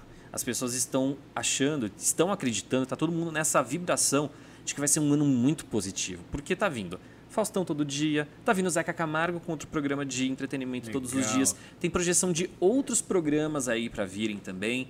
Então, pensa numa emissora que não tava com essa com esse foco no entretenimento, tava mais focado em jornalismo e, e esportes. De repente vem esse Vem com canhão esse de pum, pum, energia, começa os corredores lá cheios, movimentados, caminhões chegando o tempo todo com equipamento técnico. A emissora foi, teve que ser dividida em duas praticamente. Eles blindaram a área do Faustão para as pessoas não terem acesso lá. Nem até mesmo os assessores de imprensa que deveriam ter passe livre, eles não podem ter, eles têm que pedir autorização para o diretor para É para mesmo? acessarem. Então eles estão tratando tudo ali com muita maestria, com muita excelência. E cara, pra mim, eu vejo isso como uma grande movimentação positiva pro mercado. Muito positivo, porque Que abre loucura. vagas. É. Abre vagas. E a gente tá Verdade. precisando de vagas, Verdade. né? Bom, eu me lasquei então, né? Porque, Por quê? porque eu já tava falando, putz, vou lá na Band essa semana ou na semana que vem, pra ver se eu trombo alguém lá, o Faustão, convidar ele pra vir no podcast. Já não vou Vai. entrar lá. Vai lá. Agora, você falando isso, dessa energia, porque assim, tem um tempo. Eu, a última vez que eu tive na Band foi o ano passado, eu acho que em é, agosto, se eu não me engano. Você foi na Kátia? Na Kátia, é. E aí eu lembrei, a hora que você falou isso, eu lembrei automaticamente da Kátia, que é minha amiga que eu adoro, poxa, amo de paixão, trabalhamos é muitos demais. anos juntos. E eu lembro que quando a Kátia também saiu da Gazeta, algumas pessoas falaram assim, é louca, você vai sair lá pra ir pra Band, porque na Gazeta, não sei o que, não sei o que. Aí, ó, tá vendo? É, eu até preciso fazer um meia-culpa aqui Faz. com a Kátia, aproveitar Faça. esse momento, porque. é, quando a Kátia saiu da Gazeta, Hum. houve um movimento muito esquisito, mas muito esquisito, Hum. é, em torno da saída dela. E em um determinado momento houve um- uma comunicação um tanto quanto truncada ali da minha parte com a Kátia, e, eu- e ela sabe do que eu tô falando. Hum. E eu quero deixar aqui meu registro de pedido de desculpas à Kátia, Ah, porque que fofo. é, só para só pra salientar, é, isso eu posso falar abertamente do que se trata. Sim. É, no último dia dela, aconteceu uma coisa que na hora eu nem pensei direito. Você tá- tava lá já na Gazeta? Eu trabalhava, eu, traba... eu entrei na Gazeta em 2013, Rô. Ah, tá. Em 2013. Só não, que ó, aí. você vê, aí eu doido, né? Não, Porque mas a é gente que eu- se via todo dia lá, mas é que eu não lembro, assim, se Exato. foi nessa época ou não. Só que nessa época eu tava fazendo já o Revista, né? Ah, eu tá. já tava lá, lá no Revista fazia dois anos. Tá. É, quando ela saiu, Ah. o último dia da Kátia lá foi um dia que pra ela foi especial. Mas eu acho que talvez a emissora tenha ficado um pouco sentida. É, Ficou, ficou fica, sentida. Isso a claro, gente não, não pode certeza, mentir. é sim. Isso a gente não pode mentir. É, e o programa encerrou sem uma vinheta. Encerrou em silêncio. Como se o Mulheres estivesse em luto Olha. não teve nenhuma trilha sonora. É, e aí, a pedido de uma pe- não foi pedido, na verdade, né? Foi uma pessoa de lá de dentro falou assim: "Olha, Gabi, a gente gostaria muito que isso fosse publicado na sua coluna, que a gente vai fazer isso". E aí eu falei: "Bom, vocês sabem do relacionamento que eu tenho com a Kátia, né? É uma pessoa que eu admiro, uma pessoa que eu gosto. É, eu eu tenho medo dela interpretar isso mal". Ela falou: "Não, ela não vai levar isso pro seu lado pessoal, mas ela vai entender o recado". Eu trabalhava no Estadão, falei, ah, ok, É. vou publicar aqui, né? Publiquei lá na minha. colu- Acabou Mulheres, sei lá, era 15 para 6 da tarde. 15 para 6 da. É, 14 para 6 da tarde, o texto já estava pronto, publicado lá na minha coluna. E eu falei, gente, vou publicar. Mas, assim, eu não parei para pensar naquele momento que a Kátia fosse ficar chateada com aquela notícia. É mesmo? É, A a Kátia nunca me falou que ficou chateada. Ninguém nunca chegou pra mim e falou assim: a Kátia ficou chateada. Mas eu sei que ela ficou. Eu sei que ela ficou. É, porque isso, pra ela. é, Pensa assim: ela trabalhou durante anos lá na, na 15 Gazeta. anos. 15 anos. É, quando você tem um funcionário que trabalha durante tanto tempo, assim, na casa, na emissora e tudo mais, eu, eu falo do ponto de vista do funcionário, tá? Tá. Porque é esse o meu lugar. Sim. A gente sabe que a relação patrão-funcionário ela depende de uma série de fatores, mas a gente nunca pode esquecer do que, que aquele funcionário fez de positivo para a emissora. Claro. né? A Kátia fez muita coisa positiva pela Gazeta, mas assim, muita. Durante anos, a Kátia era, era sinônimo. a pe- As pessoas falavam Gazeta, ou Era- pensava é- na Kátia, era ou pensava no a, Rony a Von. âncora da TV, era, Exato. era a Kátia. Ou pensava na Kátia, ou pensava no Rony Von. Então ela foi a Isso. cara da emissora durante muito tempo. Então eu sei que ela, naquele momento, ela quis pelo menos sair assim, com respeito Sim. né, encerrar a trajetória dela com respeito. E eu sei que ela ficou muito sem graça, muito sem graça, que isso deu pra ver no vídeo, no encerramento, quando não teve trilha sonora no encerramento. Ela ficou muito sem graça. E aí no texto eu expliquei por que que isso tinha acontecido e tudo mais. Só que eu não tinha parado pra pensar exato, não tinha feito esse exercício de reflexão que eu fiz pouco tempo depois, de falar, cara, que merda, eu deveria ter negado esse pedido que me foi feito. Mas não neguei na época, então, Kat, não sei se você está vendo, se você vai ver, fica aqui meu pedido de desculpas. Jamais tive a intenção de prejudicá-la em qualquer sentido, em qualquer sentido, mas é isso. Ela saiu de lá muito chateada.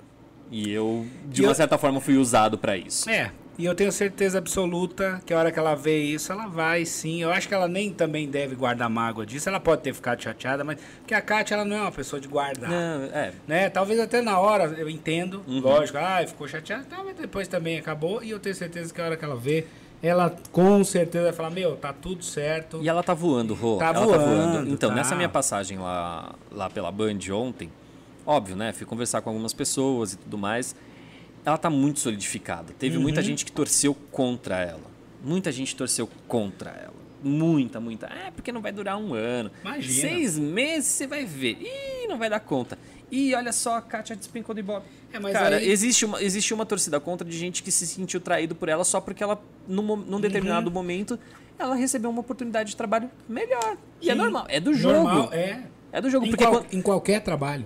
é em qualquer, porque quando a empresa também encontra uma pessoa mais Ela- barata é- que você, Ô, filho. ou que vai trazer Ó. anunci- um anunciante pra, no, no seu lugar, Olha. ela te manda embora também. E isso que você tá falando é a maior verdade, vou te falar da minha área. Eu cansei de viver isso, de você estar ali 5 anos, 10 anos com uma empresa, com um produto, 8 anos, 6 anos, e sem aviso, sem nada. Simplesmente acabou o mês ali, ó, acabou o ano, a, a pessoa do marketing te liga e fala, ó, a partir de amanhã a gente não vai anunciar mais, tá? Ou senão assim, ó, ah, a partir de amanhã, como virou o mês, é, quem vai fazer as ações agora é o Gabriel, viu, Rogerinho? Você não vai porque a gente quer dar uma mudada. Aí o cara não pensa que você tem conta pra pagar, que você fez ali um financiamento, tem suas parcelas que você tem, que você precisa do Exato. trabalho, ou que você se planejou com alguma coisa, ou que- então assim. E aí você fala assim: "Poxa, mas peraí, faz 10 anos que eu tô aqui vendendo produto, indo pra, botando a cara fazendo, e a pessoa faz assim, ó, tuque. Exato. Ó, Você desse estalo, ó, ficou mudo Ficou aqui o mudo meu, aqui, o que a, minha, a aconteceu minha aí? direitinha. foi mágica. Vai, Rô, faz outro pra ver se Agora volta. lascou, não sei, enfim. Não, eu tô te ouvindo, vamos lá. Eu também. Mas é isso, entendeu? Aí eu falo, gente, como é que pode, né? Enfim. Agora, bom, Faustão, então, poxa, tá- se tá esse esquema todo lá, Tá. certeza que vai ser sucesso. E a Fazenda? A Fazenda? A Fazenda. A Galisteu que, que tá lá. O que, que você acha? Eu, eu ouvi uns comentários, É. o pessoal descendo a lenha, porque é assim, né? O povo adora descer a lenha, né? Na Galisteu. Ah, porque a Galisteu vai apresentar a Fazenda, né, né, não sei o quê, porque ela é. é, como é que é que eu, eu li um negócio que eu falei, gente, eu dei risada. É. Eu fiquei assim, eu falei, pô, é sacanagem, eu jamais pensaria isso. Acho a Galisteu uma fofa, uma querida e tal. Tive muito pouco contato na vida com ela e tal, mas o cara falou assim, ela é muito choca. Eu Muito falei, gente, choca? É, aí eu não entendi. Eu, Eu falei, também não. choca? Como assim? Gente, a- assim, Rô, eu, a- eu acho a Galisteu É. uma profissional exemplar. Exemplar, porque ela é a profissional que sempre vestiu a camisa dos lugares onde ela trabalhou. É. É, uma pessoa que se comunica muito bem, é uma pessoa extremamente criativa, extremamente criativa. E eu acho que o principal pra mim, onde mais me toca, é que ela sempre foi muito respeitosa com a imprensa. Eu, sei lá, acho que eu já entrevistei a Galisteu umas 30 vezes na minha vida. De É. encontrar, desde encontrá-la em eventos até fazer entrevistas mais profundas, de passar um tempão no telefone, conversando abertamente sobre muita coisa. Olha, É, e ela sempre tratou todo mundo muito bem, mesmo quando chegava alguém perto dela, já com o microfone na mão, com o gravador na mão, fazendo uma pergunta perniciosa É. pra para ela. Ela sempre tratou todo mundo com muita elegância. Que legal. Muita elegância. Então eu acho que assim. educação, né? Cara, demais. Eu acho que ela ali na fazenda, ela assumiu uma trolha que eu acho que se fosse ela, a Hebe, que Deus a tenha, o Faustão, o Gugu, que Deus o tenha, qualquer apresentador que assumisse aquele programa, Faria no mesmo... cara, teria um grande desafio porque tava pegando do Mion. O trabalho É. que o Mion fez ali foi genial. Ah, e o Mion é c- crazy, ele, é mu- ele tem aquele jeito dele. Eu sou fã dele, cara. O Eu Mion, também. Mionzeiro desde a época da MTV, com aqueles vídeos loucos dele, cara, o ca- o cara, o cara realmente ele tem uma pegada que é dele, que é diferenciada. Tanto é que ele tá lá na Globo. Exato, exato. E é outra pessoa assim também que eu admiro de paixão. De vez em quando a gente troca umas mensagens. Sempre foi muito cordial comigo, muito tranquilo. É, Então, são pessoas que merecem estar no lugar- nos lugares onde elas estão. E eu acho que a Galisteu, ela foi forte. é, pode não ter tido uma temporada brilhante lá na Fazenda e tudo mais, É. mas ela sabe a profissional que ela é. É tipo Faustão. Tá. Você sabe o profissional que você é. e você vai imprimir teu ritmo, você vai fazer teu trabalho. As críticas, uma hora, elas vão deixar de existir e eles vão seguir adiante. Eu acho, É. a Gas- eu acho que a Galisteu, assim, é. Vai ter vida longa lá na Fazenda. Que bom, né? E Eu até espero. porque tá lá, inteligente, gata, tem que ter vida longa sim, mesmo. Sim, sim, Ó, sim. tem uma pergunta dizendo o seguinte: pergunta o que ele acha dessa inundação de reality show e qual formato falta no mercado que possa ser sucesso. Uou. Você acha que é uma inundação de reality? É. É, né? É. É, e assim, por um lado é muito bom, porque. Vamos combinar, Rô. Por mais que a gente tenha. Eu vou falar por mim, assim, sabe? Final dos anos 80, anos 90, até o comecinho dos anos 2000, que tiveram muitos programas de auditório. Mas muitos programas de auditório. é, que eram muito legais e tudo mais. Hoje em dia, com internet, com acesso a show, com YouTube e tudo mais, você não para mais pra assistir o Zezé de Camargo e o Luciano cantando É o Amor na TV. Entende? Você Não. vai assistir o Zezé de Camargo e o Luciano falando sobre outras coisas e cantando É o Amor, né? Mas só pra ir lá, um programa de auditório, É. a pessoa vai, canta, isso não faz mais sentido na TV. Não mesmo. Ah, É, então o reality show ele vem com, com é, vem suprir essa demanda. Eu acho que para aplacar um pouco essa questão do entretenimento, né, que ficou muito vago. Hoje são poucos os programas de, au- de auditório que existem na TV brasileira. É, mas eu acho que o reality show ele também cria oportunidades para para a gente se discutir enquanto sociedade, né? Que nem a Fazenda, o Big Brother. Eu acho que são programas que no cerne deles você fala assim, ah, é um monte de babaca lá naquela casa, tomando sol, enchendo a cara, tal, não sei o quê. Mas, cara, eu nunca me vi, por exemplo, pen- parando para me questionar ou parando para debater com amigos ou até mesmo lendo, no jo- escrevendo pro, pro Estadão, sabe? Pautas decorrentes de, de Big Brother. Falando sobre estupro, falando sobre é, um, uma- um dos temas de 2020 que foram bizarros, que foi a... Gente, é, a, a parte de, ah, do sexo com animais lá, que a galera Ah, zoofilia. de zoofilia. Meu, um reality show que trouxe pra pauta a questão da zoofilia. Teve pedofilia, teve racismo, teve homofobia. Teve, São- teve crime, né? Lembra? Cara, Não teve um lá sim, que teve o saiu, BBB foi- 16. Foi preso porque ele Aham. matou não sei O cara quem. tá né? preso até hoje. Na Tá. verdade, que ele. Não que ele matou, mas que ele. é, foi estupro de vulnerável. Ele, se Tá. rela- ele tinha 40 e tantos anos e se relacionava com uma garota de 15, 16. E. E o cara tá preso até hoje. Mas não teve um que, teve, que tinha um que parece... Uma acusação de morte. Uma também. né? acusação de assassinato, eu acho, Verdade. de- Talvez. Nossa, eu não Eu lembro não qual lembro. ano foi. É, eu também não, lembro, mas se foi teve. mesmo. Não teve, eu acho que Teve, teve, né? sim. Alguma coisa desse tipo. Eu acho que ele foi tipo o segundo da temporada É. que ele tava, que ele saiu. Acho que foi no 18, no 19, não lembro. Depois eu preciso pesquisar. Mas eu acho que assim, o reality show em si só, botar um monte de, de- do- gente doida pra ficar dentro de uma casa confinada, isso é um puta de um saco de acompanhar? É um puta de um saco, né? Mas a- os debates que eles trazem hoje em dia são muito interessantes. Então, o que eu, a- o- eu acho que a visão que a gente também, enquanto sociedade, com- começou a ter em cima dos reality shows foi isso, assim, da gente poder não somente chegar, sentar no sofá, assistir o programa e saber pra quem que eu vou torcer pra ficar lá dentro ou não. Tá. É saber se o comportamento daquela Tem que pessoa. começar a olhar de outra É, forma. exato. Quando que num programa de televisão, num reality show, a gente ia falar sobre pautas igual a gente falou no ano passado, sobre o comportamento da Carol com K, sobre assédio mo- no- é que ali não foi assédio moral porque não, não tinha essa é- é- essa relação patrão funcionário, mas tinha um que foi tortura psicológica o tema. Quando que um reality show da TV brasileira f- colocou no debate nacional a questão da tortura psicológica, sabe? Então, eu acho que hoje os programas, os reality shows, eles estão aí mais pra gente se medir enquanto pessoas, enquanto ser humanos, pra gente se ver um pouco no espelho através das atitudes cagadas dos outros, do que simplesmente sentar lá e falar assim, hoje eu vou votar na Carol com K pra ela sair. Não é só isso. É a discussão toda que está no embate. É por isso que eu acho que a minha profissão hoje ela se torna mais interessante. Para mim é um puta saco, por exemplo, agora vou ter que pedir desculpa para os meus colegas aí. É um puta saco ter que ficar acompanhando. Ai, quem será que vai estar no Big Brother? Quem vai entrar, quem não vai? Eu acho que faz parte do jogo, as pessoas querem saber, mas para mim o mais interessante é, é o lá dentro, sabe? É o que a galera vai fazer ali dentro, vasculhar o passado dessas pessoas para saber o que elas aprontaram e coisas nesse sentido. Porque eu gosto muito de reality show, eu consumo. Você acha que, por exemplo, os caras já não faz isso, assim, não fazem eh, essa, essa investigação, aí vai, ó, vamos colocar esse fulano, porque ele já tem um BO lá e. Será que não rola isso? Total. Mas Ó, assim, põe total. ele, porque aí ele tem um BO, de estupro, que foi no- em tal lugar, ou de É, tal, tal, eu tal, e acho- depois... não- Eu acho que nesse ponto, assim, mais criminoso, eu acho que não. Mas, por exemplo, É. Tá, mas- É. o que a Record faz, né? Que isso já virou clássico da Record. A Record fica de olho lá naquele reality de pegação da MTV ou de férias com ex, Tá. pra saber quem são os mais fora da casinha. Tá. Fala assim, não, eu quero essa pessoa aqui. Que é o, que é o doido, né? Que vai- Exato. Que vai dar o... O Rico é. Melquiades. O Rico Melquiades, que foi o campeão da Fazenda 13, ele se destacou no de férias com o ex. Ele foi canceladíssimo, detestado por todas as pessoas. Saiu de lá com a imagem queimadíssima do de Olha férias com o ex, isso. porque brigava com todo mundo É. e tal, não sei o quê. Chega na Fazenda, a, a Record esperando que ele fosse ser cancelado de novo e tudo mais. É. Aí ficou... O cara saiu campeão. Olha isso. O cara saiu campeão. Na temporada anterior, que teve o Lipe e a Stephanie, o Lipe, no De Férias com o Ex, era um puta cara sem vergonha, zoeira, era boy lixo, tal, não sei o quê.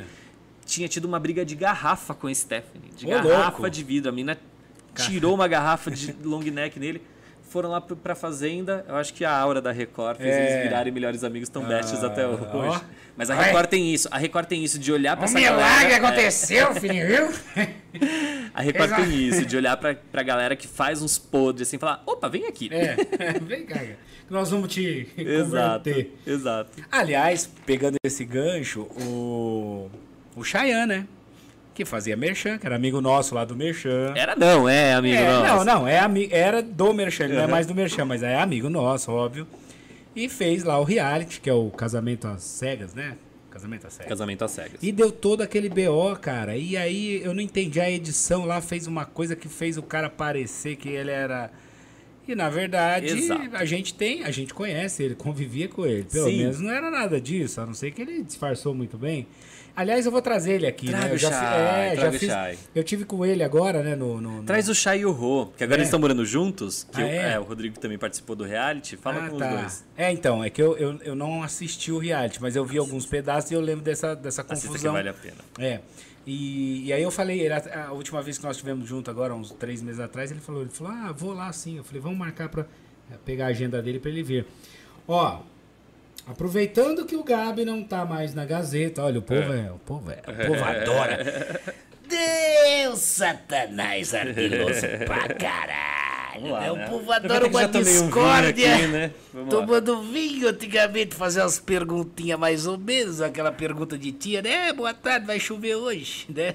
Como é que tá o tempo? Agora o Felipe veio aqui com a pergunta. Uma pergunta capiciosa.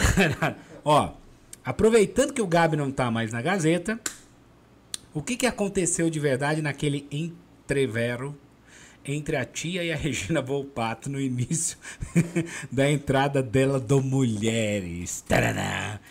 O que, que aconteceu, Gabi? Vocês querem me fuder, né? Não, eu não. Ó, é Vocês o querem me público. fuder. A pergunta está aqui, ó. Não vai calar. O Felipe Sop. Felipe, ele gosta de Não, ver e o, Fel- Discord. o Felipe, ele é meu amigo, ainda O- por cima, ah, né? então, ele gosta, ele, é meu- quer ver o circo Grande pegar amigo, né? fogo. Cara, É. assim. Ele quer ver o circo pegar fogo.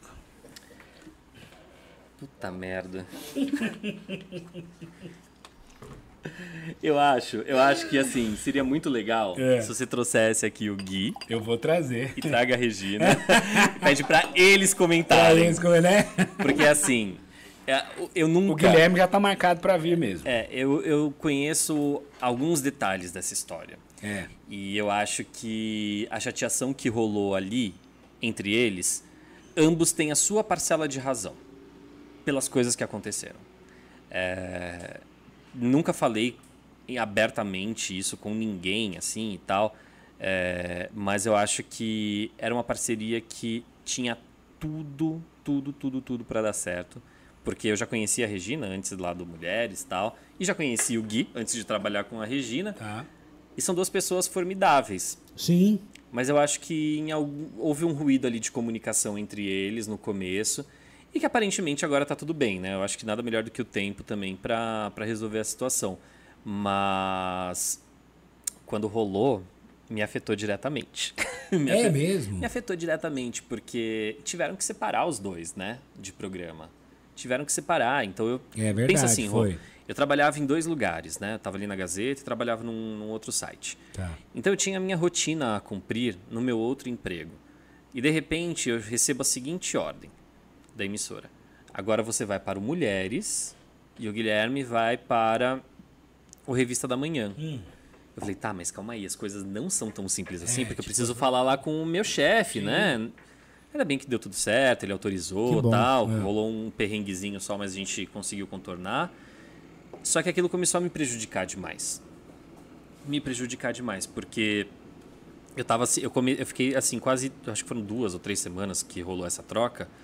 É, eu não estava mais conseguindo almoçar, eu não estava conseguindo mais ah, ir para academia, eu não estava conseguindo mais ter tempo, porque para equilibrar os dois e o mulheres ali no meio da tarde, onde eu tinha vários outros compromissos agendados, é, eu era eu trabalhava como editor no site que eu trabalhava antes, então não era só o meu trabalho, não era só eu sentar e escrever um texto. Eu tinha uma equipe para cuidar, né? Tinha algumas, alguns funcionários que dependiam de mim. E essas ausências na parte da tarde começaram a me trazer grandes prejuízos e eu tive que me posicionar nessa hora. Eu sempre evitei muito me posicionar lá na Gazeta, mas nessa hora eu tive que me posicionar e falar: olha, não tá dando para mim. E aí, essa história aí da- das férias da tia acabaram e a tia teve que voltar para mulheres e eles te- tiveram que se resolver, lidar com as situações deles. E eu acho, eu fico muito feliz, mas assim, muito feliz, porque o Guilherme é uma pessoa que eu gosto muito. Muito, muito, muito. Assim como a Regina, eu fico muito feliz de saber que eles conseguiram, com o tempo, lidar com, com esses entraves que eles tiveram lá no começo. Tanto que, bacana. trabalham juntos até hoje, né? Sim. E Felipe, Não, se e você foi- quiser saber, depois você assiste a entrevista com o Guilherme ou com a Regina. né?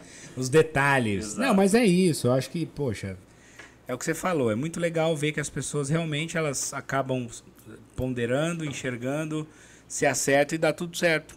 Uhum. Esse no, no final do ano agora, teve até o, acho que um dos últimos programas lá, eu tava até esse dia e eu achei muito bonitinho até o Guilherme falando, né, se despedindo. Sim. E aí ele falou com a Regina, ele falou: "Agora eu, Guilherme, quero falar com, né, na- com, a- Uhum. com a Regina".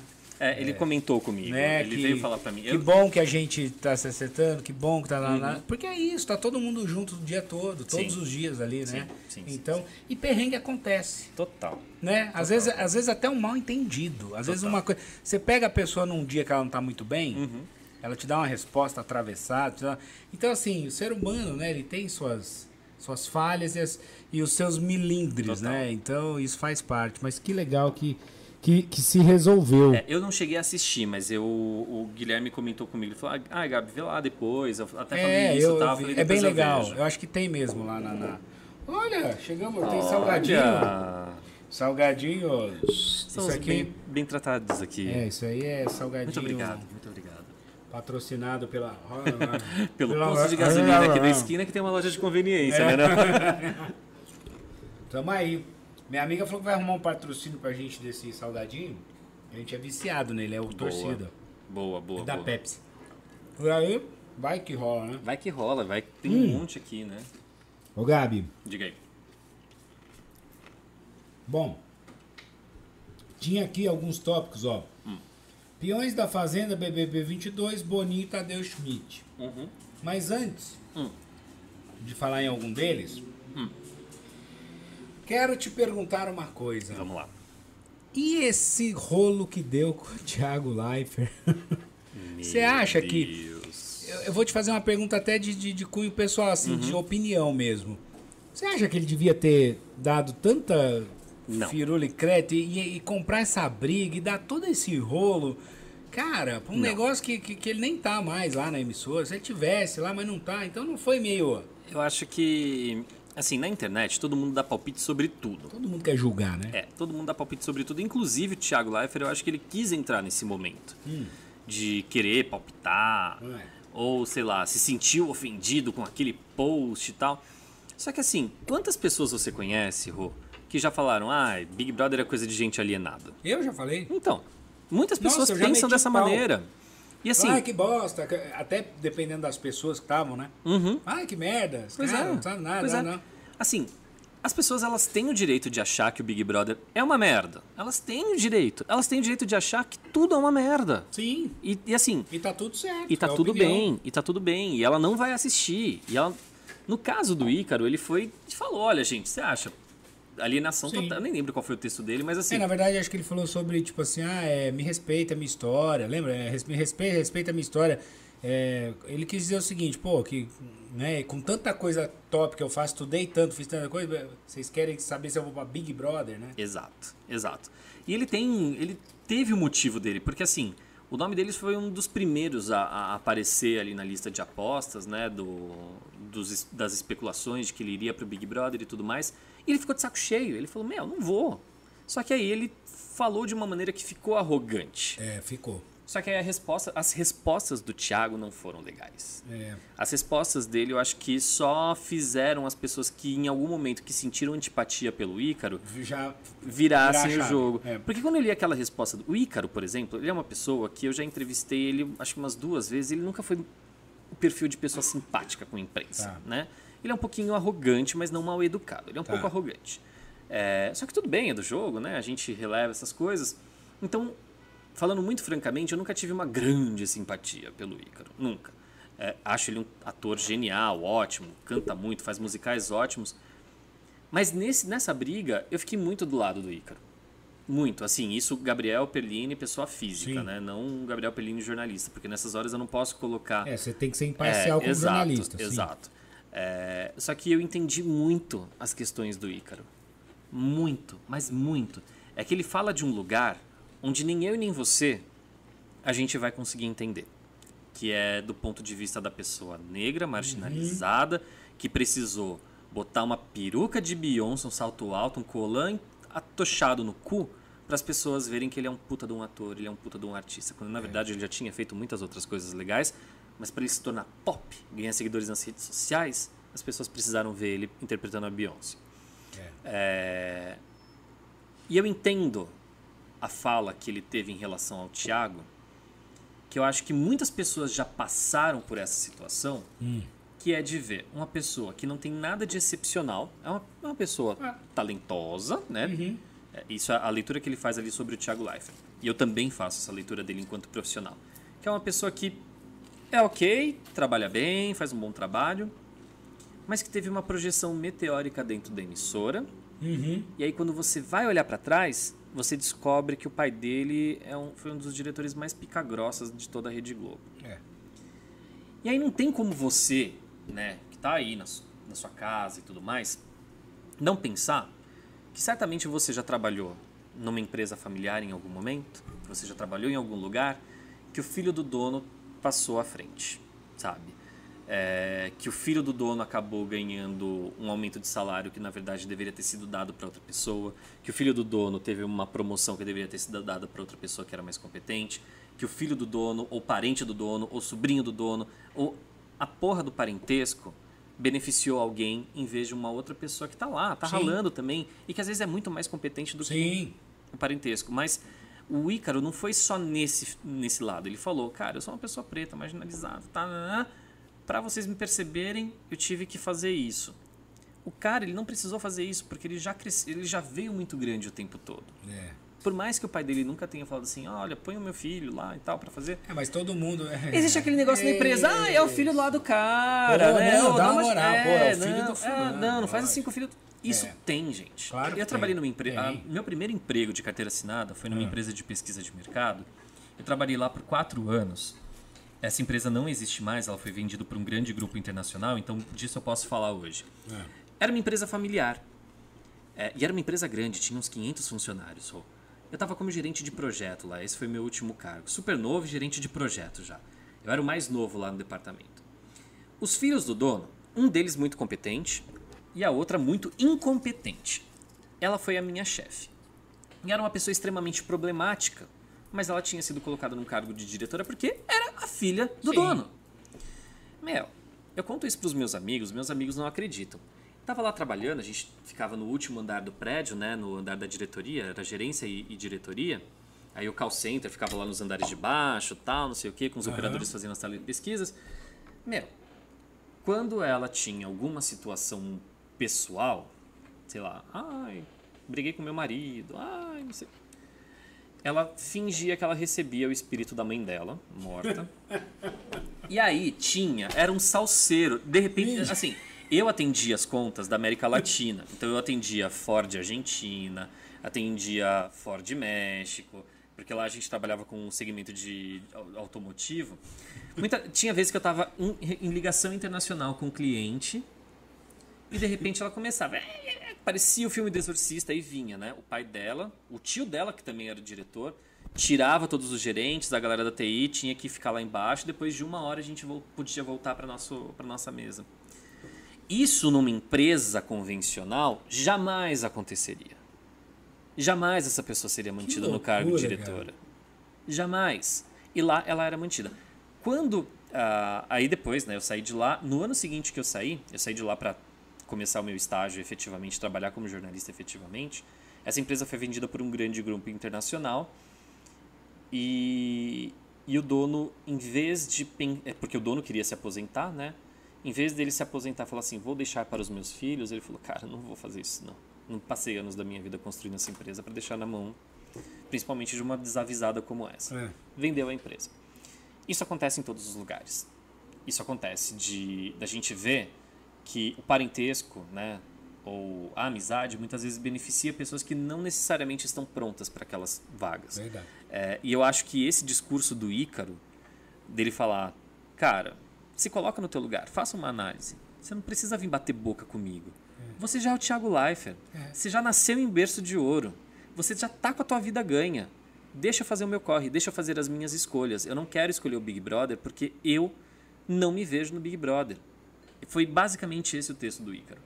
Aí vem um cara que fala assim: eu pago o teu salário aí eu falei, aí quando eu vi isso, eu falei, mas eu sabia que é ele de era uma sócio da prepotência. Globo, Então mais, é, né? então, é isso. Ele é só um dos patrões. O pai dele do foi padre. diretorzão Ah, comercial tudo bem, lá, mas tal, não até sei o que. aí- Talvez esse discurso na cabeça dele já estivesse ali impregnado desde quando ele era muito jovem. Talvez o pai dele falasse assim: ah, não, porque a gente paga o salário de não sei quantas pessoas. Talvez seja um, um texto que ele tenha na cabeça Uhum. dele já há muitos anos. Mas pra ele vir numa rede social com essa prepotência e falar assim: É, eu pago o foi- teu salário. Foi bem... Desculpa, aqui é, é, eu acho que por mais que, sei lá, você tivesse numa relação patrão-funcionário, quando um patrão vira pra você e fala assim, eu pago o teu salário, cala a sua boca e, fa- e aceito o que eu tô te falando, você tem a opção de escolha, de aceitar ou não. E o É. Ícaro não aceitou, ainda mais de uma pessoa que não é o patrão dele. Verdade. Então, assim, foi de uma prepotência horrorosa a, a postura do Thiago, É.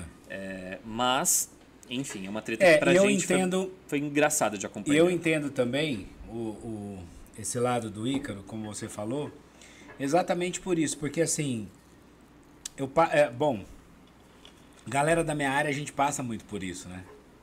Porque é o seguinte, a gente rala, eu fui lá, estudei teatro minha vida inteira, estudei cinema, fiz teatro amador, fiz espetáculos, estive em cartaz em São Paulo com vários espetáculos, em vários teatros top, no Bibi Ferreira, no Eva Vilma, com diretores né, top, fiz muita.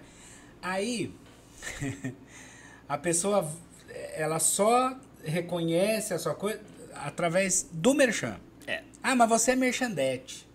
Que eu já ouvi isso. Oportunidades que às vezes. Esses dias mesmo eu estava conversando, até o Paulinho Salgado, que também é das antigas, falando, ele falando, cara. Paulinho quantas- Salgado, que era da, da que Mara? era das antigas, é. Não, não. Que, que é do Merchan. Ah, né? do Merchan, tá. Desculpa. E a gente tava falando sobre isso. Eu falei assim, quantas oportunidades dentro da emissora que a gente tá há, há 10 anos, há 15 anos, há 20 anos, e tem lá, ah, mas precisava de alguém que você fala, poxa, olha, eu, eu seria a pessoa perfeita para isso, ou, ou pelo menos poderia tentar, né? E aí, todo mundo fa- fazendo teste para aquilo, e você não pode. Não, mas ele é merchandete, ele não pode. Quer- Quer dizer, mas peraí, cara. Eu Não, tenho outra coisa, eu tenho outro talento, eu tenho outra capacidade, eu tenho, não é só isso. Então não me julga só nisso. Eu entendo o lado dele, e ele foi muito por esse lado. É. Ele foi por esse lado. Não, e você tá citando essa questão do merchan também. E eu já vi muitas meninas reclamarem, né? As meninas que fazem os É. merchans e tal. De muitas vezes vem, sei lá, alguém que não tem o preparo, não tem o traquejo pra vender Uhum. um produto, mas ah, não, é a aposta do filho do dono. É, a Cansei. aposta- né? É tipo, não, esse, essa daí é a fi- é- esse daí é o filho do dono, ele vai fazer o merchan. Tinha, teve É. uma moça que uma vez, nunca mais a vi, coitado. É, a empresa dela anunciou durante, sei lá, um mês lá no Revista da Manhã. E a menina, coitada, ela. A empresa era do pai dela. Tá. A, o primeiro merchan que ela fez foi ela, o pai e a Regiane. Nossa. Assim, tudo errado Uhum. tudo errado. E aí, a partir do segundo merchan, era a menina. Meu, a menina não conseguia falar. É, Ela era bonitinha, o sonho É. dela era aparecer na era televisão. aparecer isso. Mas o pai tava comprando merchan, não Isso. necessariamente eu acho que pra vender produto, Era mas pra pra fazer aparecer, a filha aparecer, na aparecer. televisão. É. Falei, cara, por que, que você vai se dar o trabalho de fazer isso? Por que, que não vai estudar? Sei lá, vai estudar, se aprimorar. E é você o caminho sabe mais que- fácil, que é ir pelo pai, que é. é, Uma tem essa vez, ó, oportunidade. Eu amo a Sônia Abrão. Adoro o Elias. Porque o Elias é um cara profissional absurdamente. E eu fiz durante muitos anos merchan lá na Sônia. E uma vez eu cheguei para fazer merchan de um produto que eu não vou citar aqui para não queimar o filme, mas na época que eu fazia. E é exatamente isso. Aí cheguei lá. Quando a menina do- que cuida do merchan, ela falou: Ah, Rô, é, você sabe que hoje não é você que faz, né? Eu falei: Ué, como não? Ela falou: Não, porque tem a menina nova. Eu falei: Menina nova é aquela ali. Aí tinha um modelinho lá. Eu falei: Ué, como assim? Aí liguei pra agência. Falei: Gente, tem uma garota aqui que vai. Ah, não, é que a gente esqueceu de te avisar. É que ela foi pra fazer um teste. Mas assim, relaxa. Pode ficar tranquilo que você vai ganhar o seu cachê do mesmo jeito. É que ela foi só pra testar. Eu falei, mas peraí, veio pra testar? Eu não tô preocupado em ganhar o meu cachê do mesmo jeito. É o seu meu, trabalho, é o meu né? trabalho. E ninguém me avisa. Aí tudo bem. Aí foi a garota. A garota não soube falar nada, gaguejou, quase desmaiou no ar, enfim. Deu merda no merchan. Muito bem. Passou. No outro dia veio outra garota. Ah, porque a gente vai testar. Aí eu falei, gente, mas como assim? Não, é porque o fulano. E aí depois eu descobri o que, que era o teste. Hum. O fulano Hum. que tava pegando a menininha. Então, assim, ó, você Era o vai teste sair. do sofá. Vem, faz o teste aqui do sofá que, eu, que eu vou te colocar lá pra você ir na televisão fazer um merchan. No terceiro, no terceiro dia que chegou outra garota, o Elias não deixou entrar, cara. Isso eu achei sensacional. Ele falou simplesmente o seguinte: ó, aqui não é programa pra você ficar testando nada. Ou entra alguém profissional pra fazer o merchan, Uhum. Sim. ou não vai entrar o merchan, porque pro programa é ruim. Meu Deus, você tem a Sônia Abrão ali, que é profissional. Você vai Entendeu? colocar uma pessoa que não é Sim. profissional pra ficar do lado da Não. Sônia Abrão. Exato. A Sônia Abrão não sabe disfarçar, né? Não, não sabe. Ela não sabe disfarçar. Se Não. alguém tá fazendo merda do É, lado não, dela. ela olha com aquela cara dela Ela, e... tipo, É. querido, o que você tá fazendo aqui, E sem né? É. contar que uma ação não é barato, né? Você gasta um dinheiro. Então, assim, mas existe isso, é exatamente isso. Então, a, a pessoa vai, mas não é por quando. É porque quer fazer esquema, quer aparecer, quer não sei o quê, enfim. Que é um problema. E, e por aí vai, né? Que merda isso. Se, se você fosse. cha- Ó, tem o EQV, EQV, Essência e Qualidade de Vida, tá dizendo: adoro o Gabi, acho ele ético e profissional demais. É, não conheço, ó. Não é uma pessoa que tá no É meu radar. Um beijo. É, quer você dizer, viu? Um perfil. Essência e qualidade de vida. É, é. Tô fazendo merchan aqui da empresa gratuito pra Cê- você. é, verdade, né? Tinha uma. Ah, tem um outro aqui, ó. A Roseli Monteiro. Hum. Amo vocês. Ah, Ô, querida, um beijo, um Roseli. beijo pra você, Roseli. Sensacional. Ah, rolo com o Thiago Leifert. É, exatamente. A gente tava falando sobre isso, né? Total. Nossa, essa história. do Ícaro Thiago Silva ou Thiago Leifert? Você já respondeu. Sim. E o Ícaro. Hum. Thiago Leifert, assim, é só pra complementar essa história, eu tenho um pequeno passado com ele que já me ajuda a ter um pouco de ranço Hum. dele, né? É, o Thiago Leifert também, por ele ser jornalista, É. ele deveria entender como que o jornalismo trabalha. É. É, e ele não entendeu em um determinado momento. E teve um- uma vez, isso foi 2019, é, foi 2019, ele. ou 2020, não lembro agora. Mas a- aconteceu uma série de situações que ele começou a publicar nas redes sociais dele coisas contrárias a uma pessoa da minha equipe, que era meu funcionário direto. É. É. E aí eu peguei. Ele começou a expor nas redes sociais dele. Thiago lá, Tá. tem milhões de seguidores. Começou a expor o meu repórter. Eu chamei ele no inbox. Falei que esse cara nunca vai me ler, mas chamei ele no inbox. Tá. Descasquei com ele. Descasquei com ele. Eu falei, cara, que merda de postura é essa, né? Enfim, começamos. Ele leu, começou a bater boca comigo lá. Ei, É, no No inbox? inbox. No inbox. Caraca. Você acredita que ele teve a pachorra de mandar um e-mail pro CEO do portal UOL pedindo a minha demissão? Mentira. Falando seriamente. Cara, ele fez isso. Ele fez isso. Não falando assim, demitam ele. Tá. Ah, Mas me expondo. Me expondo, contando a versão dele dos fatos e tal. Fui chamado para conversar. Falei assim, olha, Não tem por que vocês duvidarem de mim. Tá aqui a conversa. Entreguei meu celular com a conversa e falei, eu estava defendendo os interesses da empresa. É, Porque o que ele fez foi bizarro. Foi bizarro. É, da mesma maneira como ele tinha man- o caminho de se manifestar, de desmentir, ou de Sim. não gostar do texto que a gente tinha feito, que eu acho que era um texto crítico em relação ao trabalho dele, Tá. ele tinha total direito de fazer isso, mas não ao ponto de expor, de xingar, de falar umas baboseiras, ironizar e expor o nome do profissional que estava ali. Eu achei isso muito, muito, muito ruim. É, como se fosse ele pedindo pra, para os seguidores dele despejarem uma corrente de ódio em cima do, da pessoa que tinha assinado a matéria. Olha. É, mas enfim, eu fiquei muito irritado com essa, com essa postura. Porque em vez de ele resolver comigo, ele foi resolver. Ele foi, ele foi pedir a É, minha criança cabe- mimada, que aí não É, pode foi postura- criticar. Então, que, é esse o ponto. Você falou mal de mim. Então, é por isso também que eu entendo o lugar do Ícaro, sabe? Recentemente eu troquei uma mensagem com o Thiago pelo WhatsApp, eu conversei com ele muito, muito rapidamente. é, e para falar de um outro assunto da vida pessoal dele e tudo mais. E ele foi super simpático comigo, ele falou: "Ah, eu lembro de você", tal, não Ele sei te o pediu quê. desculpa, não? Não. Não. Olha. Não, não, não. Ô, não, Thiago. não. Mas também assim, É, não, eu não somatizo. Eu não, não, Sim. n- não, não sou de somatizar, mas eu também não sou de esquecer.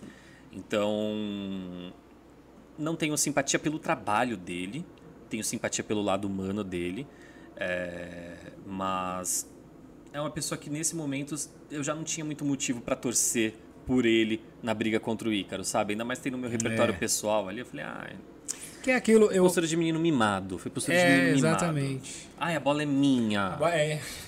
é minha. Kiko, tesouro, não se misture com Exato. essa Ah, gente. nossa, pos- total postura de Kiko. Né? A postura dele foi de Kiko. Mamãe! Exato. Chaves! Meu, mas é isso. Mas a Globo ela tem muito essa coisa, né? Uma coisa que eu acho assim.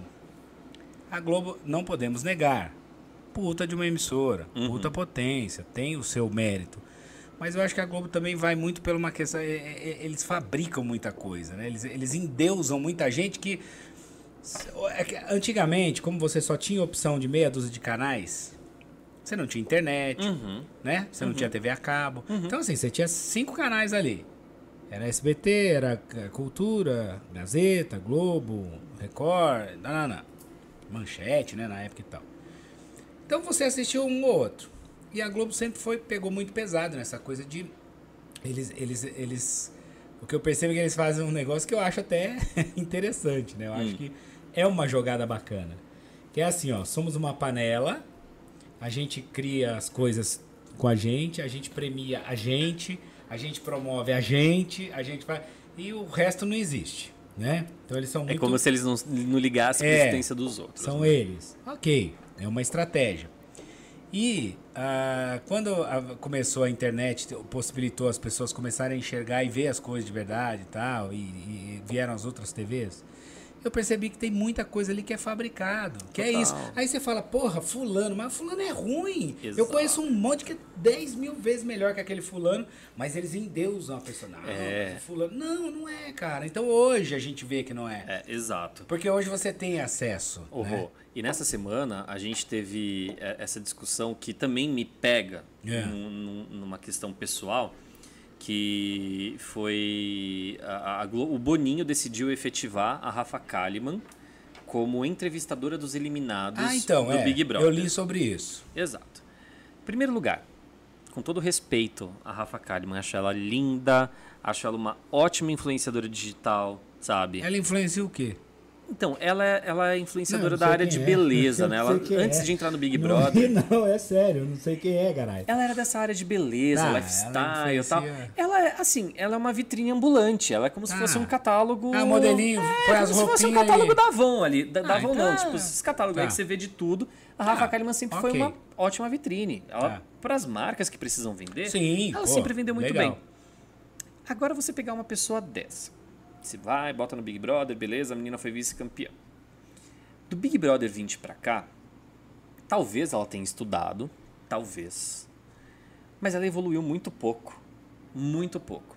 E aí você pega uma pessoa como ela, despreparada, sem talento, pra comandar um programa de entrevistas. que deveria ter sido feito por um jornalista. É, ué. Então, assim, nós jornalistas estamos perdendo empregos para Para as moder- para as participantes de Big Brother. influencers. A gente, co- eu tive uma discussão, uma discussão não, né? uma conversa com alguns colegas meus no ano passado, É. porque esse lance de ex-BBB queira- querer migrar para fofoca e tudo mais é, virou uma tendência no ano passado. Tanto que eu acho que tem umas quatro ex-BBBs que viraram venenosas lá da Record nos balanços geral aí do, do É. Brasil afora.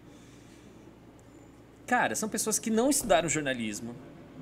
Elas conhecem alguns famosos pelo Sim, tempo que mas- participaram do Big Brother e tudo mais.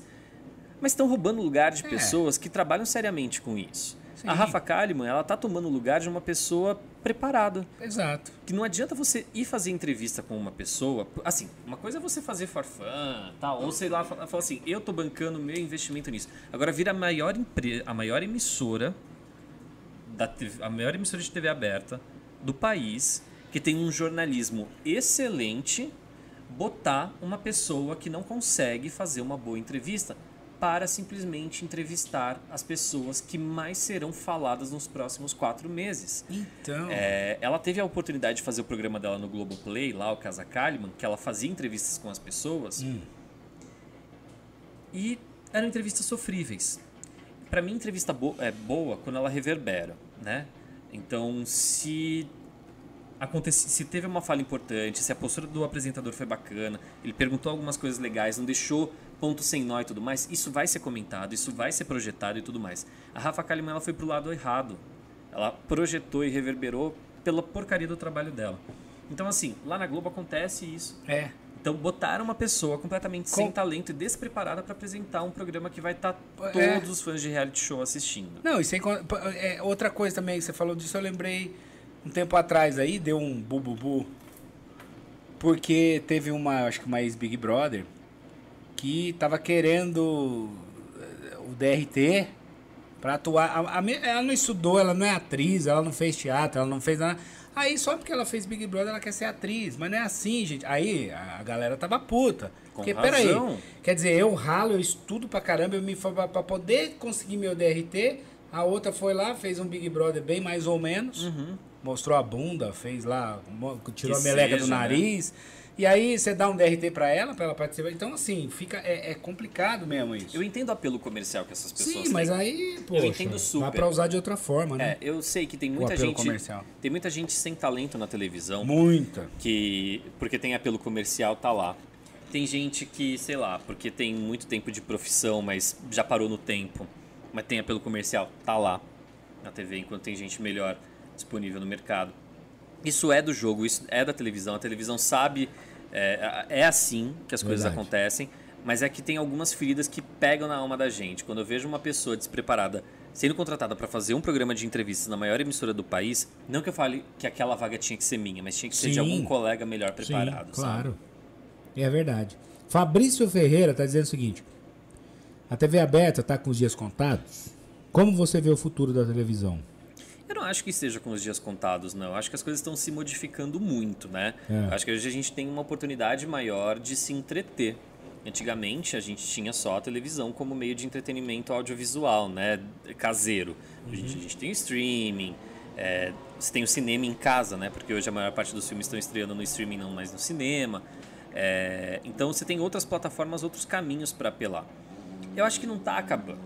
Eu acho que não tá acabando. É porque é, uma das coisas que a gente sempre pensa é na nossa realidade. Eu, na minha realidade, morando em São Paulo, tendo acesso à internet, é, uma televisão foda e etc. Eu tenho a opção aqui de assinar uma porrada de streamings, assistir Netflix, da hora que eu acordo até a hora que eu adormeço. Mas, gente, só para um, um dado de censo, assim, o último censo realizado no Brasil mostrou que as pessoas têm mais televisão em casa do que geladeira Sim. pessoas pobres, assim, dos rincões do país, não tem geladeira em casa, mas tem televisão. É, a pessoa, até- até mas a pessoa porque- é, não tem acesso à internet, né? Ela Até não sabe o porque que passa no geladeira Netflix. Você tem uma, televisão você tem duas, três, né? Exato. Mas tem gente tão pobre, assim, da- assim que não tem internet, não, não, sa- não faz ideia do que é Netflix, mas sabe quem é a Fátima Bernardes. Mas sabe quem é o William Bonner. Mas sabe. Sim. Porque assiste a televisão. A televisão. Uhum. Não tem o que comer, mas tem a televisão em casa. As filhas do Silvio Santos têm futuro? Eu acho que futuro É, não, todos futuro- temos, né? Aliás, Graças a Deus. Deus quiser, Depende, vida é longa. Tá ó, vamos a todos, reformular né? essa pergunta. As filhas do Silvio Santos são as que mais têm futuro. Tá com o futuro garantido ela, os filhos, neto. né? É. Né? Agora, acredito que a pergunta seja no sentido em- televisivo, né? É, eu acho que assim, todas elas têm uma grande oportunidade nas mãos. As três que quiseram migrar para televisão.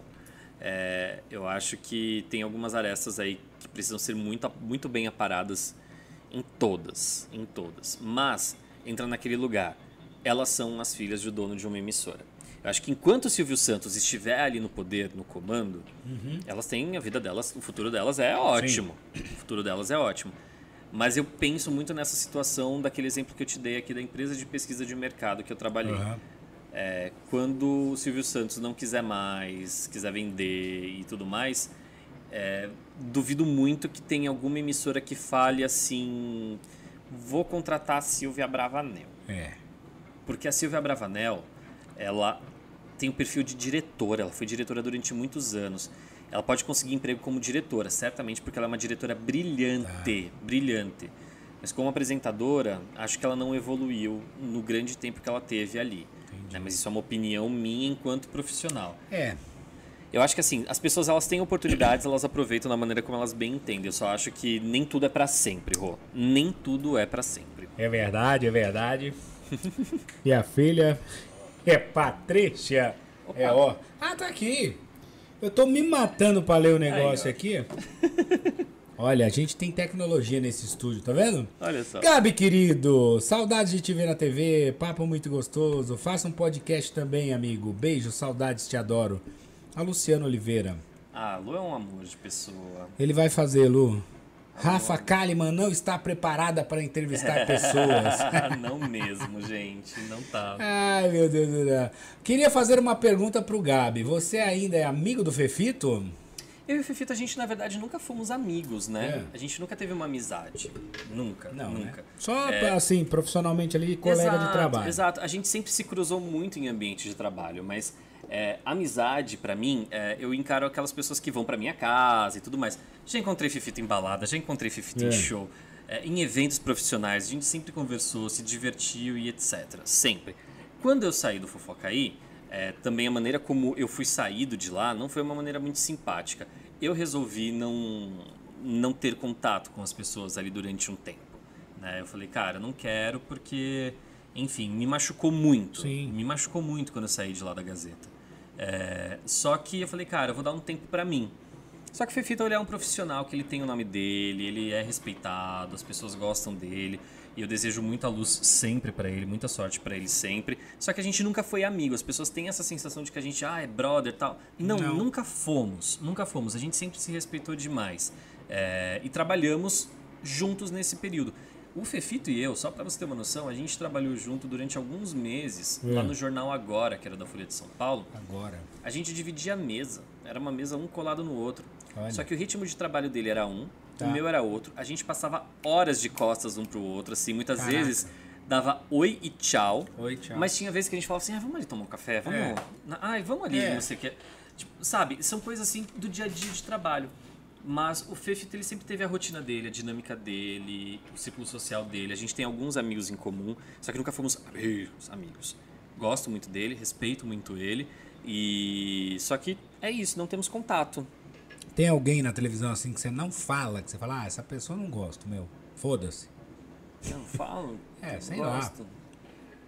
Ali da Gazeta, não. Não, não digo da Gazeta, eu digo de É. qualquer De lugar. qualquer né? lugar. Algum artista você fala, olha, essa pessoa eu tenho asco. Puta que pariu. Pessoa. não- se se eu pudesse passar na calçada, ela passar ali eu atravesso. Olha, Rô, eu, eu acho que não tem ninguém Não, assim, sabe? tá bom. Porque é, o- por eu estar do lado do jornalismo, Uhum. eu sou obrigado a estar com essas pessoas e muitas vezes entrevistá-las. Então, eu tenho que deixar esse meu egozinho de lado, sabe? Pra, pra conseguir fazer o meu trabalho em paz, sabe? Porque senão não dá. Porque a gente vê muita gente idiota. Muita gente que eu falo, cara, eu não sei como que essas pessoas chegaram até onde elas estão. Mas pelo exercício da minha profissão, eu não posso colocar o meu julgamento na hora que eu vou entrevistá-las e, enfim, E quem É, que você apurar as ama de coisas. paixão? Que você fala, puta meu, essa pessoa, se eu pudesse, conviveria comigo 24 horas, seria a pessoa que eu moraria junto ali, de, de irmão, assim, de parceiro. A Regiane Tápias. É. Regiane Tápias, sem sombra Rê é de uma dúvidas. fofa, mano, Nossa né? senhora, nossa senhora, eu não tenho nem o que falar. A gente, a gente já se divertiu muito juntos. A gente já chorou juntos. E dá pra perceber que vocês são muito amigos mesmo, cara. A gente já chorou junto, a gente já. Eu vi porque o último dia que você tava lá, na sua despedida, eu tava nesse dia no programa. E deu pra ver o quanto ela ficou sentida. Assim, foi mesmo Foi triste. de verdade, é. Eu sei que Foi. ela gosta muito do Leão também. Sim, né? Eles é, trabalharam juntos sim, durante muito tempo. lógico. Mas é que eu, vou- eu falo do meu lugar, assim, Sim. do meu ponto de vista. Eu nunca estabeleci uma relação tão profunda, não foi só com a Regiane, não, tá? É. Mas com toda a equipe do, do Revista da Manhã. Que é uma equipe que, meu, a gente já passou tanto perrengue junto. Tanto perrengue junto. A gente já se ajudou tanto, tanto, tanto, tanto.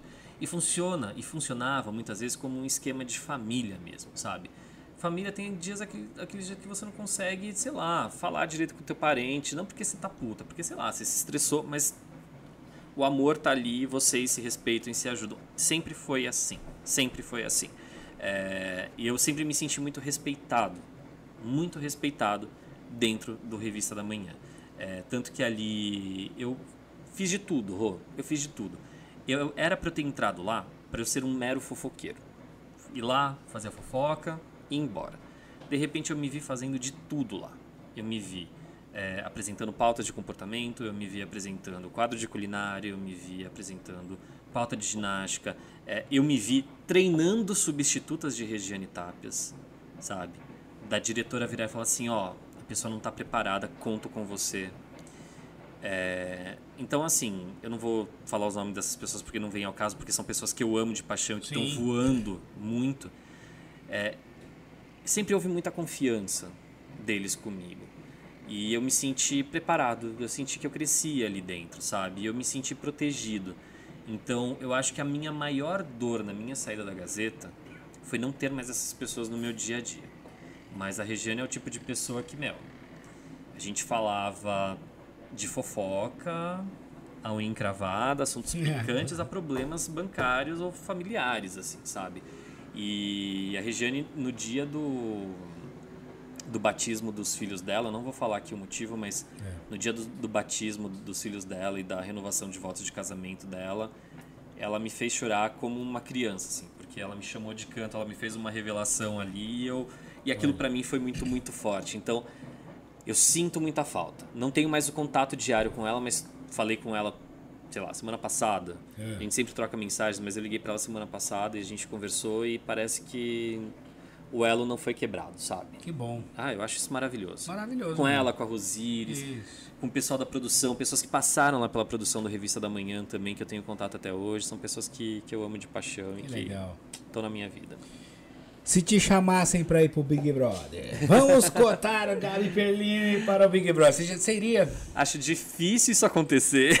Ah, mas vai. Não. Acho difícil né? acontecer. Supondo, vamos dizer que, putz, um dia você recebeu lá um plim, um e-mail, sei lá como é que eles chamam a pessoa, por e-mail, por carta, por mensageiro, motoboy, enfim, te convidassem Pega pra um ir. Uber e me chama. Você iria?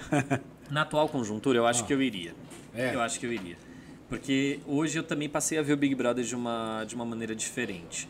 Eu, vi, eu vejo mais um lugar assim como um, um ambiente de debate, Tá. sabe? Onde, obviamente, existem as provas, existem as coisas todas ali, mas eu acho que é um ambiente que, que serve como um laboratório humano mesmo, onde a gente vai conhecer o melhor e o pior das pessoas. E não que eu possa ser uma pessoa que venha competir num reality show a ponto de ganhar. Não, mas eu, eu gostaria de estar presente para assistir alguma das atrocidades que eu vejo da minha casa. É. Porque eu, na minha casa, quando eu vejo alguém falando um absurdo, um- tem um, tem um comentário racista, um comentário homofóbico, Putz. e eu vejo na sequência um silêncio sepulcral, É. eu acho que se eu tivesse lá dentro, eu ia falar assim, queridão, isso daqui você não pode falar, não. Nossa senhora. Não que eu fosse dar uma aula, mas eu ia fazer umas intervenções que eu faço na minha casa, sabe? Então eu acho que esse ambiente eu gostaria de experimentar. Não que eu queira participar de reality show, não é isso. Mas eu acho que eu fi- estaria aberto hoje a participar. No passado eu falaria, é, eu não passava a participar de reality show de forma nenhuma. Legal. Mas eu, eu participaria, assim. E eu da iria. Fazenda? Cara, a mesma coisa. É. A mesma coisa. É que, assim, né, Rô? Eu não sou famoso, né, meu amor? é. mas assim. um Mas a, a Fazenda te- tinha um pessoal famoso, tinha um pessoal que não era tão É, famoso. né? tem isso também. Mas eu participaria por isso. participaria mais por isso, assim, por uma questão de experimento social, porque eu sei que eu jamais seria um campeão de reality show por ser uma pessoa extremamente sincera e eu verdadeira. falo a mesma coisa, eu falo, cara. Bom, eu sempre falei, Big Brother eu não ia, que eu sempre achei meio chatão. Nesse sentido, talvez porque eu não tenho esse olhar, como você falou. Uhum. Eu sempre vi pelo lado do tipo, ai que bosta, um monte de gente chata ali, falando merda, não. Uhum. Nunca enxerguei por essa ótica, Uhum. né? De tipo, de analisar, das polêmicas e tal, vou começar a- a prestar atenção por esse lado. Mas eu sempre falava assim, pô, a fazenda eu iria, porque eu gosto muito de bicho, né? Uhum. E lá tem um monte de bicho. Agora, essa última fazenda, porque eu, eu via lá na- também na- na- na- nas pautas, o pessoal falando e fazendo as fofocas, e eu vi que houve, assim, uma, uma repercussão muito grande, as pessoas falando que essa fazenda estava muito ruim, que foi a pior de todas. Se eu não me engano, teve até uma treta com a Sônia Abrão, que a Sônia parou de falar da fazenda, não Ah, sei é? como... É... Eu não sei Eu, direito per- eu isso. perdi, esse, perdi esse rolê. Porque a Sônia, ela sempre, né? ela- Tá. Esses dias também eu vi um. O, o, o, o Elias tweetou lá, falou que por uma, uma coisa extrajudicial, Hum. que eles não podiam mais falar do Big Brother. Enfim, olha. Caramba. É, eu preciso investigar. Por favor. Quer dizer, você. Vou você que tem atrás, que vou investigar. atrás. Gabi, você é o jornalista. Porque eu vou chamar a Sônia pra vir aqui no podcast. Chama. Mas, mas enfim. E aí eu vi que muita gente na internet, principalmente, comentando sobre isso, falando assim, que essa fazenda foi muito ruim, foi a pior, foi não sei o que. Você achou isso? Você acompanhou? Olha, eu não achei que foi a pior, já tiveram piores. Eu acho que em algum momento ela deixou de ser interessante. É. É, teve um momento que ela deixou de ser interessante, porque é, teve algumas, um- alguns erros de escalação de elenco ali. Eu acho que eles foram priorizar algumas coisas que não, não eram tão atrativas para o público de casa. É, faltou, faltou ouvir mais o público, sabe? Acho que faltou isso. Por exemplo, por mais, por exemplo, que o arcrebiano lá, o Bill, tenha sido vice-campeão, acho que ele foi o vice, é. Ele foi o vice. É, por mais que ele tenha sido vice, cara, ele foi, assim, dispensável a temporada inteira. É. Teve aquela outra Stephanie Matos, que também é uma pessoa dispensável. São pessoas que foram longe no jogo. Marina Ferrari, outra pessoa que também foi finalista, que dispensável. Ah, Essas pessoas não aconteceram. Então, nós, enquanto telespectadores, enquanto jornalistas, que a gente precisa de conteúdo, a gente precisa de Não rolou. informação. Rogerinho do céu. É mesmo? Nossa, que preguiça, que preguiça. E a pior coisa que pode acontecer num reality show é a, moni- é a monotonia. E é, eu acho que a expectativa das pessoas era tão, era um- tão grande, ainda mais pelo fato da Record e do Carelli, né? O Rodrigo Carelli, que é o diretor lá do programa, divulgar com tanta emoção, falar, não, porque essa daqui vai ser a melhor, a maior fazenda. E não foi. Não foi. Eu acho que se ele não tivesse falado nada de que seria a melhor fazenda, talvez a gente não, É. não achasse essa fazenda tão ruim. Exato. Porque a gente não estaria com expectativas. Tá. Exa- isso, que aí Mas cria criou um monstro dentro da gente. Criou um monstro. E eu falei, cara, não dá. É, Tiveram dias lá que eu não, Eu entendo. que eu não assisti porque tava um, um baita de um pé no saco. Um baita de um pé no saco. É igual assistir Matrix. Olha. eu falei isso, eu fui assistir essa final de semana. Meu, que É bom? vontade de matar esses. Não vou dar spoiler. É. Lógico, não vou dar spoiler, mas a minha opinião, pessoal, eu dormi na primeira metade do filme. Te Eu entendo. achei chato. Aí depois até que ficou legal. Aí eu falei, agora eu tô. Agora que eu tirei meu cochilinho É. e tal. Mas não sei foi- o quê. Agora. Mas ó, Falta cinco minutos? Agora tá bom. você imagina? Cara, porque eu sempre fui muito fã do filme. Eu sempre fui muito fã do filme. Assi- Eu, eu, pô, eu já, eu, já, eu já assisti o 1, o 2 e o 3, né? Que é o Matrix, o, o, o Revolutions e o, e o outro lá que é o. Qual? Reloaded, né? uma coisa assim? Reloaded, é. Sem brincadeira, eu assisti acho que umas 20 vezes cada um. Caramba. Eu gosto. E aí ficamos tantos anos, né? Depois disso. Quando falou, eu matei, eu falei, eu enlouqueci. Eu falei, eu quero ver, que deve ser muito top. Aí foi isso. É, Você vai cheio de expectativa. Você chega na cara, né? é, você vai cheio, quando é. Fué, fué, fué, fué, falei, Exato. Meu Deus do céu. Exato, exato. é. Mas enfim, é a vida. Gabi, quero te agradecer demais, Ah, cara. Eu que agradeço. Vou te falar que você com certeza será nosso convidado novamente. Obrigado. Quem quiser seguir o Gabi, o Instagram dele é arroba Gabi e é G-A-B com B mudo, Gabi, né, com Uhum. B mudo. Perline com E no final, Gabi Perline. É, quem quiser saber mais das fofocas dele é só entrar lá no IG. Você tá no IG, né? Tô no IG, tô no IG. Ou passa lá no meu Instagram que eu fico No postando Instagram, tudo que eu publico. Isso é verdade. Você posta ali posta nos tudo stories. Quero agradecer demais vocês que acompanharam a gente, todos a- os amigos do Gabi aí ao vivo que mandaram perguntas. Ah, quero agradecer a galera que tem dado essa moral e essa audiência pra gente aqui no Undercast Podcast, através do Instagram, lá no canal do YouTube. Se você ainda não, não, não tá inscrito, pô, se inscreve lá no canal do YouTube que você vai receber sempre notificação. A gente só entrevista gente bacana aqui. E vocês podem dar sugestão, quem que vocês querem que a gente traga aqui no podcast, que a gente vai atrás e vai trazer. Se a pessoa não quiser vir, a gente amarra. Traga a Sônia. A Sônia vai ter muita A história Sônia pra vai vir contar, com né? certeza. É que a agenda dela é bem complicada, Eu mas já imagino. falei que ela vai vir. Figura, eu amo a Sônia.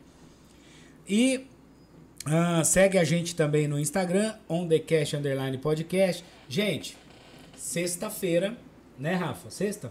Sexta-feira estaremos aqui ao vivo novamente a partir das 19 horas. 19? 19h30. Depende da chuva, Depende né? da chuva, do E trânsito, trânsito de se São o Paulo. convidado não atrasar que nem eu. É. Não, mas o Gabi atrasou por um bom motivo. São Paulo tá um caos. Chove, vira, enfim. E é isso aí, galera. Muito, muito, muito, muitíssimo obrigado.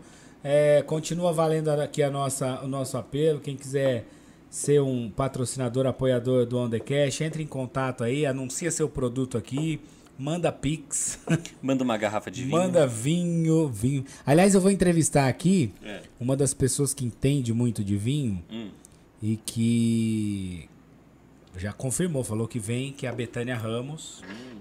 É, ela vai vir aqui pra falar sobre vinhos e vai trazer vinho pra gente tomar. Nossa, nesse rolê você não me chama. né? Não, vou te chamar, vou te chamar, Gabi, pra você vir. E, então é isso aí. E aí, sexta-feira, tamo junto novamente. Quer mandar um beijo pra alguém? Quer falar alguma Ah, coisa? quero agradecer a vocês, desejar vida longa ao podcast. Fiquei muito feliz de ter recebido aqui o convite. E mandar um beijo pra minha mãe e pro meu pai. Brincadeira. Xuxa, esse é meu sonho. Né? Sim, pra minha sim, mãe, sim. meu pai, pra você, senta lá, Eu, Cláudia. é, eu- teve uma vez que eu encontrei a Xuxa, até gravei um vídeo e publiquei no meu Instagram. Eu falei, Xuxa, meu sonho é mandar um beijo. Ela falou, liga a câmera agora. Aí gravei, mesmo? tá, tá no meu Instagram. Ela falou, ah, pra quem que você quer mandar um beijo? Pra minha mãe, pro meu pai, pra você. Ela... Foi fofo demais. Mas é isso, gente. Desejo vida longa a vocês, muito sucesso e obrigado mais uma vez pelo convite, viu? Rô? A gente que agradece, Gabi. Galerinha, valeu, fiquem com Deus. Um beijo grande pra vocês e até sexta-feira, 19h30. Tamo junto.